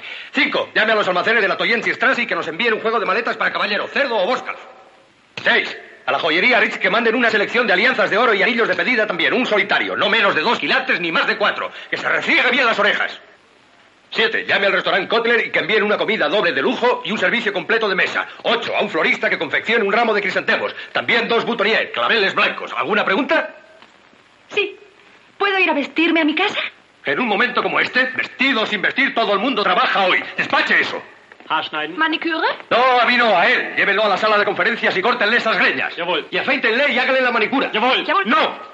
¿Qué es eso de que no? ¡Manicura no! Es un símbolo de decadencia burguesa y de inseguridad. Ah, claro, en Rusia están tan seguros que se cortan las uñas a mordisco. Vamos, querido, no vas a verlo nadie. Puedes llevar guantes. ¿Guantes? ¿Por qué no me piden que lleve pantalones a rayas? Mientras se lo llevan, Mac va a su mesa. Ingeborg, cuando hable con el sastre, dígale que quiero unos pantalones a rayas, un taqué y un chaleco blanco. Cuelga. He localizado al conde von Roche de Schattenburg. Bien. Trabaja en los lavabos del Kempiske Hotel. ¿Cuándo puede estar aquí? pues son las horas de más trabajo del día. Pregunta si puede usted ir. ¡Imposible! Se lo diré. Su abogado está aquí. ¡Que pase, que pase! El abogado. Oh, Germán Namara, ¿no es un día espléndido? Ah. Ah, déjese de cháchara. Selitz, mire lo que tiene que hacer. Ya está todo hecho. Completo éxito. La señorita puede considerarse soltera. ¿Soltera? No fue fácil, pero conseguí sacar la partida de matrimonio de los archivos del Este, tal como me ordenó. Ah, Esa maldita eficiencia germana, lo que me faltaba. Un crío ilegítimo entre las manos. ¿Cómo ha dicho? Springley sube. ¿Zapatos? Desenvuélvalos y vamos a verlos. Tiene usted que volver al Berlín Este y meter esa partida de matrimonio en los archivos. Bien, usted manda. Pero antes ha de extender unos documentos de adopción. ¿Para el niño? No, para Otto Ludwig Pifol. Vamos a hacer que lo adopte un verdadero aristócrata de los de sangre azul. Oh, un varón. Mejor que eso, el tío que está en el lavabo de caballeros del Kempinski. ¿Quién? Deje el hombre en blanco, todavía no hice el trato. Bueno, a trabajar, ahí dentro. A ver, zapatos. No, no, no, cohebillas no. Esos están bien. Cocodrilo son de director de orquesta. Esos me valen. Y esos, Coge uno. del todo inaceptables, llenos de agujeros. Buenos días, Reinhardt, de Reinhardt y Reinhardt. Voy con usted. Compro esos y esos, pero estos no. Bueno, veamos lo que trae. El último estilo inglés, tejidos importados. Más bien parece que sean deportados. Muy claro, es feo. Me sirve, pero quite guata de las sombreras. Este no está mal. ¿Cómo? ¿Tiene trabillas? Creí que eso no iba bien con botines. ¿Quiere botines? También tengo unos aquí. Déjelo, lléveselo a la sala de conferencias. Tendrá que estar listo en 24 horas. ¿24 horas? Y el hachaque y el pantalón. Mi ayudante viene con Esos los necesito inmediatamente. Schmuck. ¿Qué dice usted? Schmuck, joyería. Venga conmigo, y usted también. Salen del despacho. Los oficinistas se levantan. Una chica robusta como usted no debería estar cortando uñas, sino segando trigo en Ucrania. No, no, déjelo un poco más largo de los lados. Le sienta mejor. Escoged dos alianzas. Izquierdo, pite.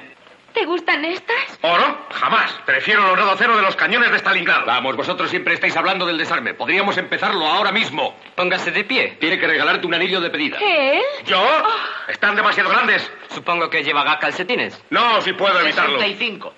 Hinsetzen. Quiero este. ¿Cuánto? 8.000 Marcos. Gracias, cariño. ¡Espere! ¿Quién pagará esta locura? Tienes valores, esas acciones de Coca-Cola. ¿Quiere que me siente sobre mis valores al cortar cupones? No te exaltes. El nene cortará los cupones. Pondremos todo el dinero a su nombre. Siéntese, pite. No dejaré que mi hijo se eduque como un capitalista. Cuando sea mayor podrá decidir por sí mismo si quiere ser un capitalista o un comunista rico. McNamara va al teléfono. ¿Sí? ¿Quién? ¿El gerente del Hilton? Póngamelo. Al sastre. Ahí dentro. Oiga, deseo reservar la suite nupcial. Sí, desde ahora. ¿Quién le ha preguntado cuánto cuesta? Es para el yerno de un millonario americano. Cama doble, claro, sábanas de seda. Diga que no necesitamos mesa ni sillas. Haremos todas las comidas en la cama. Quiten las sábanas de seda, que pongan un mantel y dos servilletas. Soy nupcial, sábanas de seda, anillos de brillantes. ¿Qué es esto? ¡La Dolce Vita! ¡Eh! ¿Qué están haciendo? ¡Están locos, quietos! El camisero está en su despacho. Vigíleme al pollo del Kremlin. Se va de la sala. Eh, hay un periodista que quiere verle, del Tageblatt. No, no, no, hoy no. Cruza la sala de oficinistas. ¡Sinchermain! No, no, no, no, blanca solamente, dos docenas, puños franceses. Pañuelos conforme, calcetines. Bien, si se resiste tendremos que pintarle los pies de negro. Y los pijamas. Aquí tiene. Bueno, bueno. ¿Qué es esto? Son preciosos. Son horribles. Son horribles. Las corbatas, Yabol, Nix Yabol, Yabol. Desde luego no, no. Esta, esta es mejor. Es la mía. Quítesela, se la compro. Buenos días, Phyllis. Parece que habéis puesto una tienda de confección para No caballeros. tienes idea, esto es una casa de locos. Conozco al inquilino. Esta bata es Jabol o Nix. Siéntate, Phyllis, enseguida te... No te molestes, solo deseo algo de la caja fuerte. ¿Cuál es la combinación? 22, 5, 17. Está bien, tire esa bata y empiece a llevar todo eso a la sala de conferencias. Yabol. Al de ahí dentro no le diga que son puños franceses. La situación en Argelia no está para bromas. Jabol. ¿Qué estás buscando? Aquí están, los pasaportes. ¿Pasaportes? Vuelvo a los Estados Unidos y me llevo a los chicos. ¿Qué dices? Lo que oyes. ¿Qué mosca te ha picado? He traído a Otto, ¿no? Estoy civilizándole. Alguien debería civilizarte a ti. Adiós, Mac. Phyllis, no puedes abandonarme así. No te abandono. Es que vuelvo a donde debo estar. Y tú puedes ir cuando quieras. Estaremos esperándote. Los documentos de adopción están listos. ¡Vamos! ¿Qué te ha ocurrido, Phyllis, después de 15 años? Los matrimonios después de 15 años quizás se avinagren un poco, como las sobras de un vaso de cerveza. Oye, no podemos discutir este problema sin traer a colación una bebida rival. Espero que los certificados de vacunación sirvan aún. Mira, Phyllis, tú sabes la clase de hombre que era yo cuando nos casamos. Al parecer no. Yo no soy uno de esos tipos rutinarios. De 9 a 5 en la oficina, un rato de televisión y a regar el jardín los domingos. Sí, ya, me casé con Marco Polo. No nos fue tan mal en esos 15 años, nos hemos divertido mucho. ¿Recuerdas, Terán, cuando nació Cindy? 20 kilómetros hasta el hospital en un camión de Coca-Cola. Tuvo gracia. ¿Y recuerdas dónde nació Tommy? ¿Cómo no? En Zurich, en el aeropuerto. Lo que nos costó sacarle sin pagar aduana. ¿Y en nuestra luna de miel, aquella feliz semana en Waikiki? Sí, yo estaba arriba, perfumándome detrás de las orejas y tú abajo, en una convención de negocios. 400 hombres con camisas floreadas. Entonces debí decirte aloha, adiós en hawaiano. Vamos, sé buena chica y dame eso. Hablemos con sosiego. De acuerdo, estoy dispuesta. Van a besarse. Pero no ahora, los el time llegarán a las 12. Estoy en un atolladero. Estás en un atolladero conmigo. Phyllis, mi vida, te quiero, te doy mi palabra. Todo va a salir bien. Iremos a vivir a Londres. Tommy estudiará en Oxford. Cindy asistirá al relevo de la guardia. Podremos tener uno de esos afectados mayordomos. Salmón y mermelada para el desayuno y cazar el zorro. Entra Otto. No me pongo pantalones a rayas aunque me maten. Eso es para banqueros y vampiros de guerra. Estos fueron encargados por el embajador de la República Popular de Yugoslavia. Los entenderemos con Tito cuando llegue el momento. Mientras quíteselos y arréglelos, son demasiado grandes. Delante de la señora. Ah, sí, lo, lo olvidé, no lleva calzoncillos. No me choca que gane la Guerra Fría. ¡Hala, a la otra habitación! Salen todos. No te vayas, Phyllis. Ingeborg, búsquele unos calzoncillos. ¡Zitzelmagen! Ingeborg entra en el despacho. Ah, Guten Morgen, señora McNamara. Guten Morgen. Vamos a ver, ¿dónde están los calzoncillos? Busque también unos para usted. Oh, No vaya usted a creer que vengo así a la oficina todos los días. Me quita un peso de encima. Resulta que anoche el señor McNamara me mandó quitarme el vestido. Ah, Es un pillín, ¿eh? Tenía perfecto derecho. Después de todo lo pagó él. Bueno, siendo así ya es distinto. No, no, no, no he entendido. Es parte de mi trabajo, lo que se llama pequeñas gabelas. Ah, ¿con qué esas tenemos? El grandísimo, organizando su propio plan Marshall. Aquí, tengo que irme. Nos vamos las dos. Salen del despacho. Por favor, dele un recado a mi marido. Dígale que he dicho aloha. ¿Aloha? Es vete al diablo en hawaiano. La señora McNamara se va. ¿Qué pasa con los calzoncillos? Aquí están. Y su esposa me ha dicho que le diga aloha, que es vete al diablo en hawaiano. ¡Phyllis! Ella entra en el ascensor. ¡Phyllis! Salen dos camareros con bandejas. ¡Phyllis! ¿Dónde servimos? En la sala de conferencias. Él va a la barandilla. ¡Phyllis! Señor McNamara, mi nombre es Untermayer, soy redactor del Tageblatt. No me moleste, en otro momento. Pero esto es importante. Nos han informado que Frau Hasseltine de Coca-Cola casó en zona este Berlín con miembro Partido Comunista. ¡Sí, señor! Nunca llevaré esto, es una ridiculez. No sirve para nada práctico. Otto, es una costumbre nuestra. Peor es papá que los lleva largos hasta los tobillos. Con suaves y finos, 50% nylon. ¿Nylon? Eso es Dupont, un conocido monopolio. Son también 50% algodón, una ayuda para los de Mississippi. Está bien, siéntate y veamos qué tal comes. ¿Comer? La única idea buena que ha tenido. Me muero de hambre. No, así no. Comienza la primera lección. Modos y maneras de comportarse en la mesa. No, no, uno cada vez. Y usa las tenacillas de espárragos. ¿Las qué? Esas pinzas que tienes ahí. ¿Por qué no puedo comer el pollo? Equipaje. Está bien, lleve las maletas a la suite nupcial del Hilton. Ya vol. Ponemos iniciales. ¿Iniciales? Ni siquiera tiene un nombre aún. ¡No, no, no, no! Sí, eso es. Siempre vino blanco con el pollo. Ah. Usa el vaso, estúpido. ¡Ah! Veo que lo sabe todo. ¿Qué vino se bebe? ¿Cuál es el tenedor del pescado? ¿Y con qué cuchillo se apuñala al proletariado por la espalda, eh? ¿Gustaría un poco de fruta para postre? Se amenazan. El conde espera en el despacho. Ah, ya voy, Scarlett, sigue enseñándole. Querido, emplea el lavamanos. No, no, no, no, no meta esas ropas. ¿Qué vamos a hacer con él? Quemarlas, pero antes hay que desinfectarlas. Un momento. Mi carné de miembro del partido. He pagado hasta diciembre. Slemer coge las pinzas de espárragos y saca con ellas el carnet. Otto lo coge. El conde está en el despacho.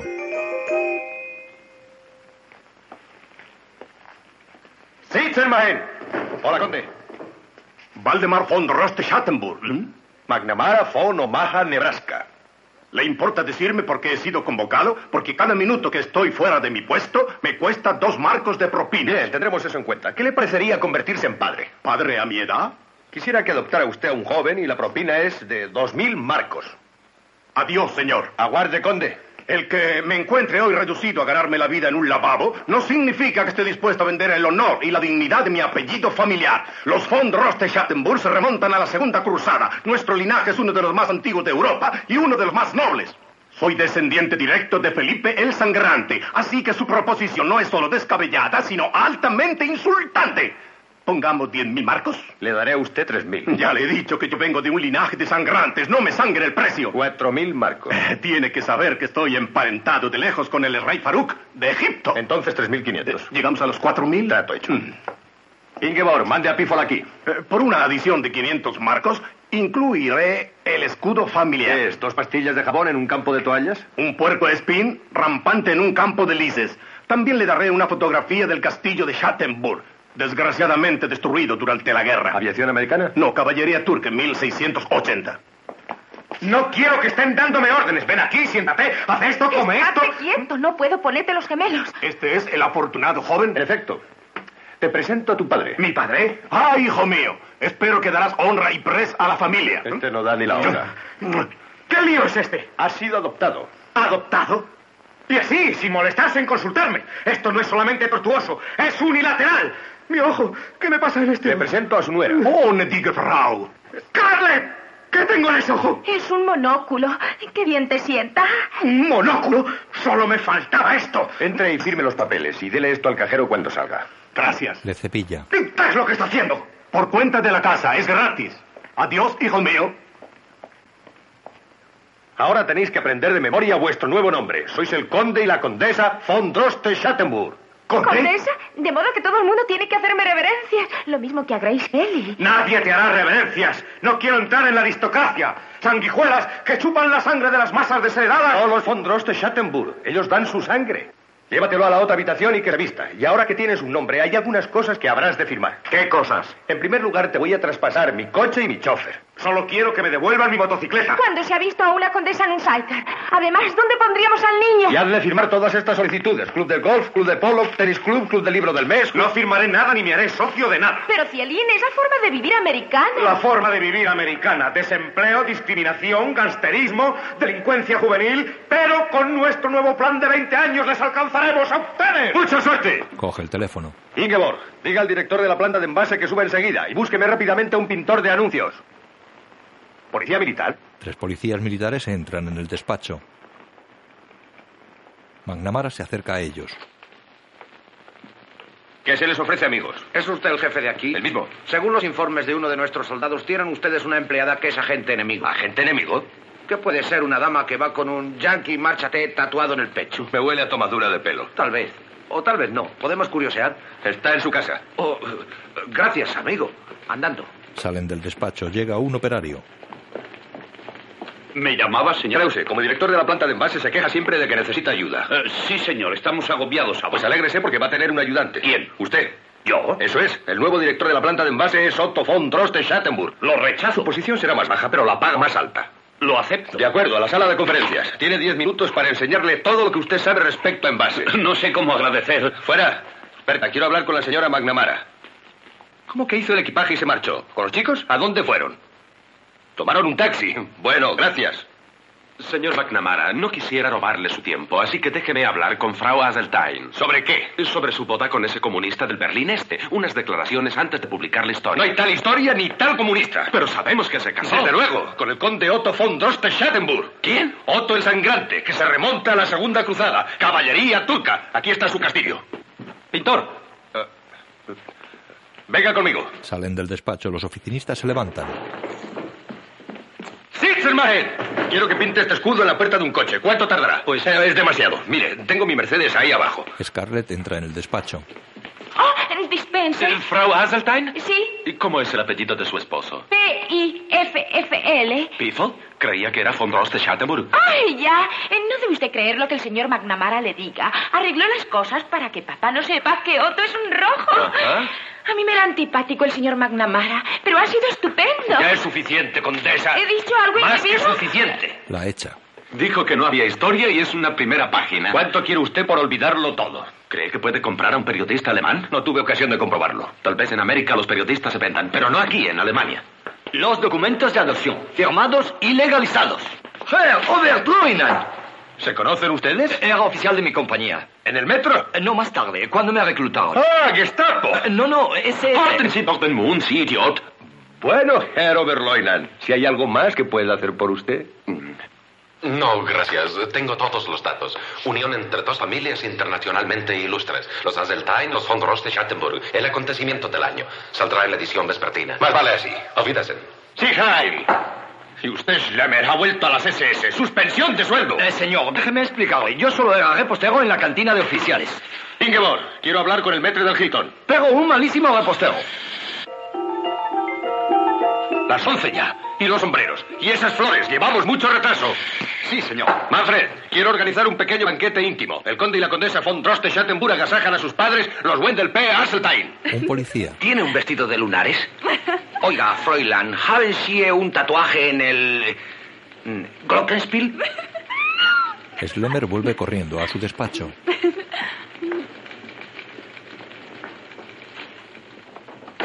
Mete los globos y el vestido en un armario. El vestido queda pillado con la puerta. Entran los policías. ¿Trabajan mujeres en este despacho? Eh, no, señor, solo yo. Ah, sargento, lunares. Y coincide con la descripción. ¿De quién es esto? Eh, no lo sé, nunca lo había visto. Habrá que comprobarlo. Abre el armario y cierra. Cabo, no puedo cumplir esta misión. Más vale que me envíen a la base y me sometan a observación psiquiátrica. ¿Qué le pasa, sargento? Que está ahí dentro. La he visto. Desnuda como un pez. ¿Tiene ese tatuaje en el pecho?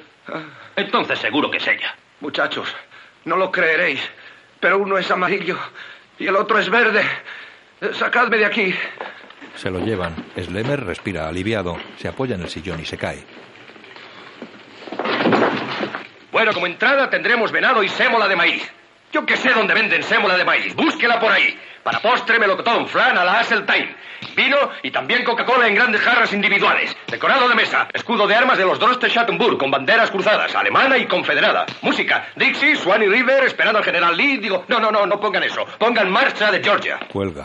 Oiga, ¿en serio quiere hacerme jefe de la planta de envase? A la fuerza. Así tu suegro no pensará que eres un holgazán que vive a costa de su mujer. Hombre, me va a gustar ese trabajo. Ya es hora de que empieces a colaborar. ¿A que no sabe usted lo primero que voy a hacer?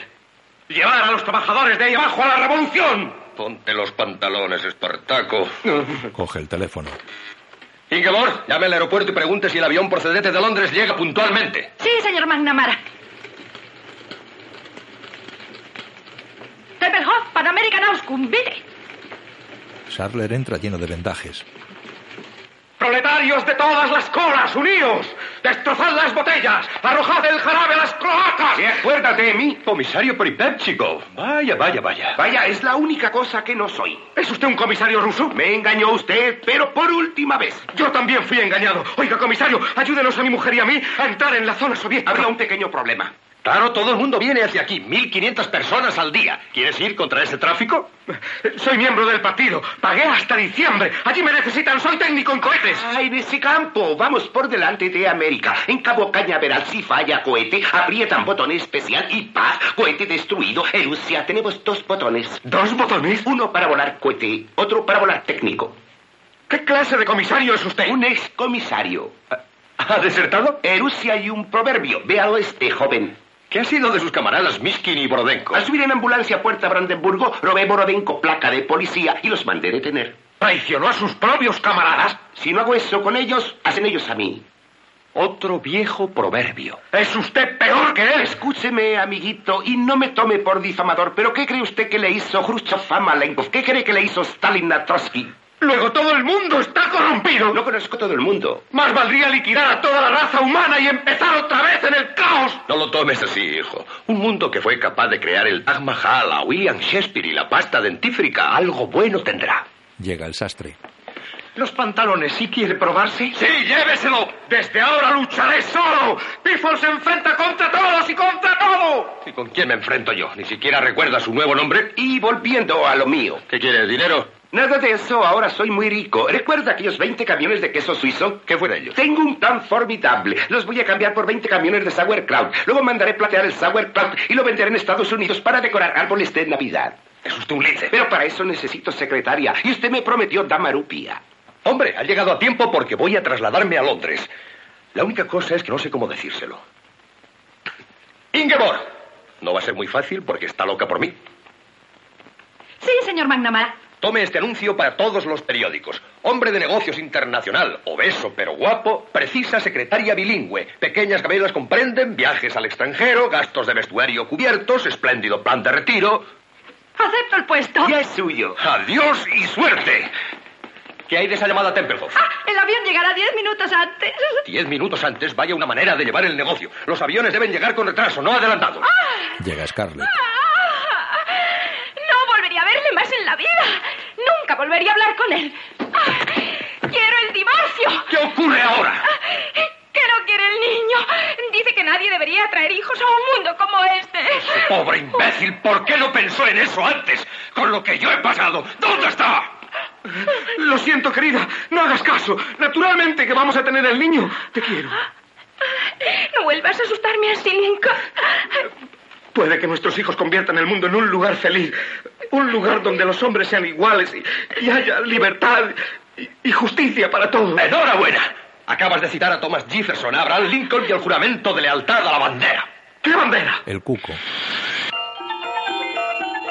¡Vamos! ¡Ya es hora! Otto se pone los pantalones. Se rompen. Los arreglaré en un momento. No, no tenemos tiempo. Venga con nosotros. Se van. ¡Sitzenmachen! Los oficinistas se sientan. Blumen, ten, para que se las ofrezcas a tu suegra. Flores entran en el ascensor. Slemer baja las escaleras. Abre la puerta, todos salen a la calle. Llega el sombrerero. Le quitan los sombreros y entran en el coche. ¡Ve ahí! ¡Se pinte desde dentro! ¡Ven, al aeropuerto! ¡Uno, dos, tres!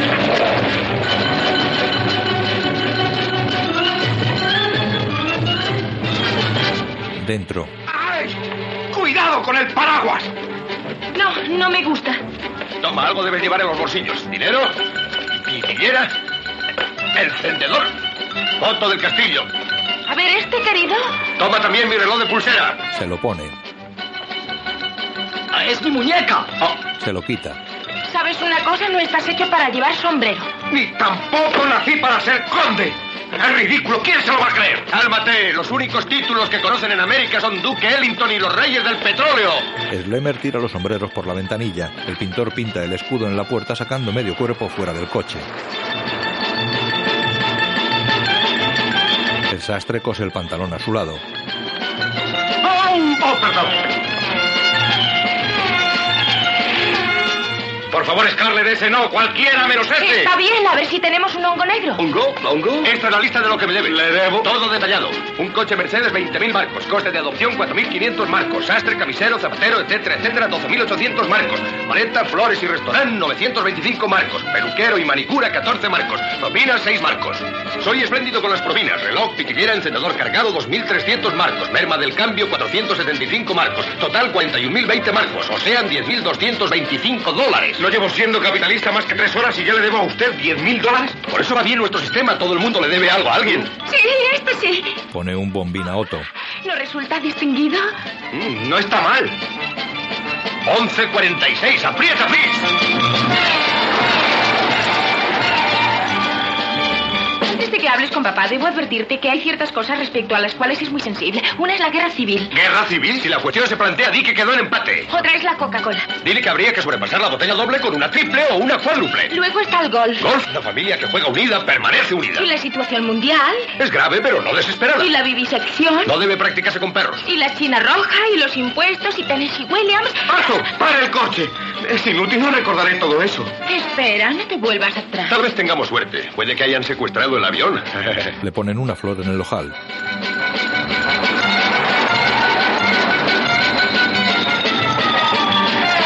Los pasajeros salen del avión. Die Ankunft des Schiffes 306 aus London bekannt. Bueno, Melania, deja de mi cuenta a ese joven. No tardaré más de 30 segundos en saber si se trata de un cazador de dotes o es simplemente un chiflado. Ay, señor, espero que Tú no conoces a los europeos. Mi pobre cariñito. Pero bueno, ¿dónde está? El coche entra en la pista.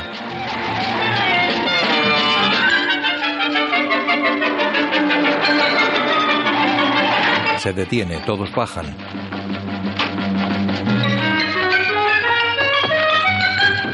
Vuelve a descoserlos y te hago pedazos. Le cubren en corro mientras Otto se pone los pantalones. Los Asseltine ven a su hija.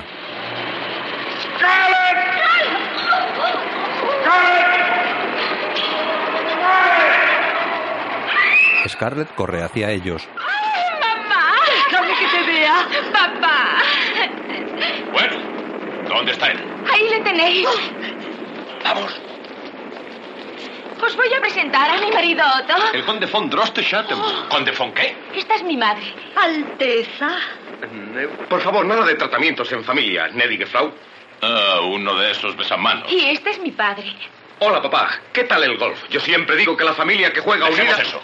Hay unas cuantas preguntas que quiero hacerte. No se apure. Si es chico, le llamaremos como usted. Wendell von Drosteschatten. ¿Von Droste Habrá que tener mucho cuidado cuando cambiemos los pañales al niño. Otto desciende de un linaje de sangrante. Es delicioso. Siempre deseé que Scarlett se casara con alguien que tuviera linaje. Bueno, McNamara, dígame algo de ese joven. ¿Quién es y qué hace además de besuquear las manos de las mujeres? No haga caso del título. Trabaja para vivir. ¿En qué? La verdad es que es jefe de la planta de envase. ¿En nuestra casa? Lo mejor que he tenido, ingeniero graduado. No sabe el trabajo que me costó quitárselo a la competencia. No me diga. Mire, una fotografía del castillo familiar. Y este es mi carnet de miembro del partido... del Club Azul. Ah, Aquí está el escudo familiar. Oh, vaya, tendrás que ponerlo en tu ropa interior, en el papel de carta y en la vajilla. Bien, hijo, celebro que seas del equipo. Os habréis conocido en la planta de envase, ¿no? No, fue en un desfile. Él llevaba un retrato de Khrushchev. ¿Khrushchev? Sí, con un cartel que decía rusos marchaos. Le metieron en la cárcel por eso. Mi pobre hijo. ¿Cuál es la situación aquí en Berlín? No deberían hacerlo con perros. Es decir, fue un empate. En realidad la situación es desesperada, pero no grave. No. Desesperada, pero no. ¡Eh! ¿Sabe que tiene la cabeza sobre los hombros? ¿Qué le dije yo? ¿Me permite, papá? Fritz, ocúpese del equipaje. ¿Jabón? Uno, eslava. ¡Yo! Llévelos al control de pasaportes. Uno, dos, tres. ¡Ya voy! Dos. Mamá, papá, voy a dar un pequeño banquete esta noche. Un petit diner en familia. Habla francés. Y ruso. ¿Ruso? ¿Ruso banco? Claro. Ah, ya. Bien, papá, tengo algunas ideas que quisiera discutir con usted. ¿Por qué no sobrepasamos la botella doble con una triple? O quizá una cuádruple. McNamara mira hacia el edificio de la terminal. Su mujer e hijos están en una fila de pasajeros. Pan American gibt den Abflug des Schiffes 17 nach New York über Frankfurt bekannt. Bitte halten Sie Ihre Bordkarten bereit und begeben Sie sich zur Flugsteig Nummer 5. ¡Phyllis! ¡Mac!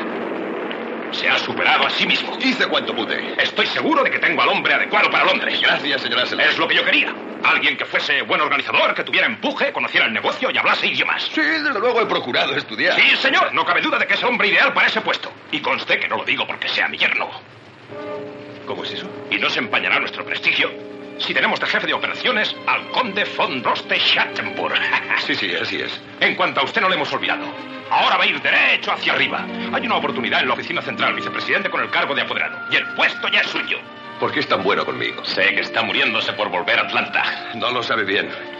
Tenga usted, conde. Ya no voy a necesitarlo. El paraguas Gracias, amigos. Adiós, condesa. Señor McNamara, qué estupendo es usted. le da un beso.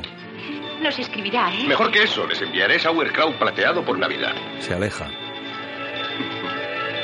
La señora McNamara y los niños bajan a la pista. Mami, tomamos una coca. Ya la tomaréis en el avión. No tengo moneda suelta. Yo sí tengo. Es muy amable por tu parte venir a despedirme. ¿A dónde vas? A los Estados Unidos. Es curioso. Allí vamos nosotros. Decidí tomar el vuelo 17 a Nueva York y marchar directamente en autobús a Atlanta. ¿Atlanta? Sí, soy el nuevo vicepresidente encargado de tapar botellas. Están subiéndome a patadas. ¿Cuánto me gustaría poder tratarte tan bien así? Y ya sabes, cuantos decidáis a venir, estaré esperándoos. Un momento. Conferencia. Madre e hijos cuchichean. Mac mete monedas en una máquina. Dos de tres. Trato hecho. Dos de tres. Así, ¿quién vota en contra? Salen las botellas. McNamara las coge y las pasa a su familia. Mira una, es de Pepsi Cola. Fin. Guión audiodescriptivo en sistema Audesc, escrito por Antonio Vázquez. Sonorizado en Aristia Producciones, Dirección de Cultura y Deporte de la ONCE.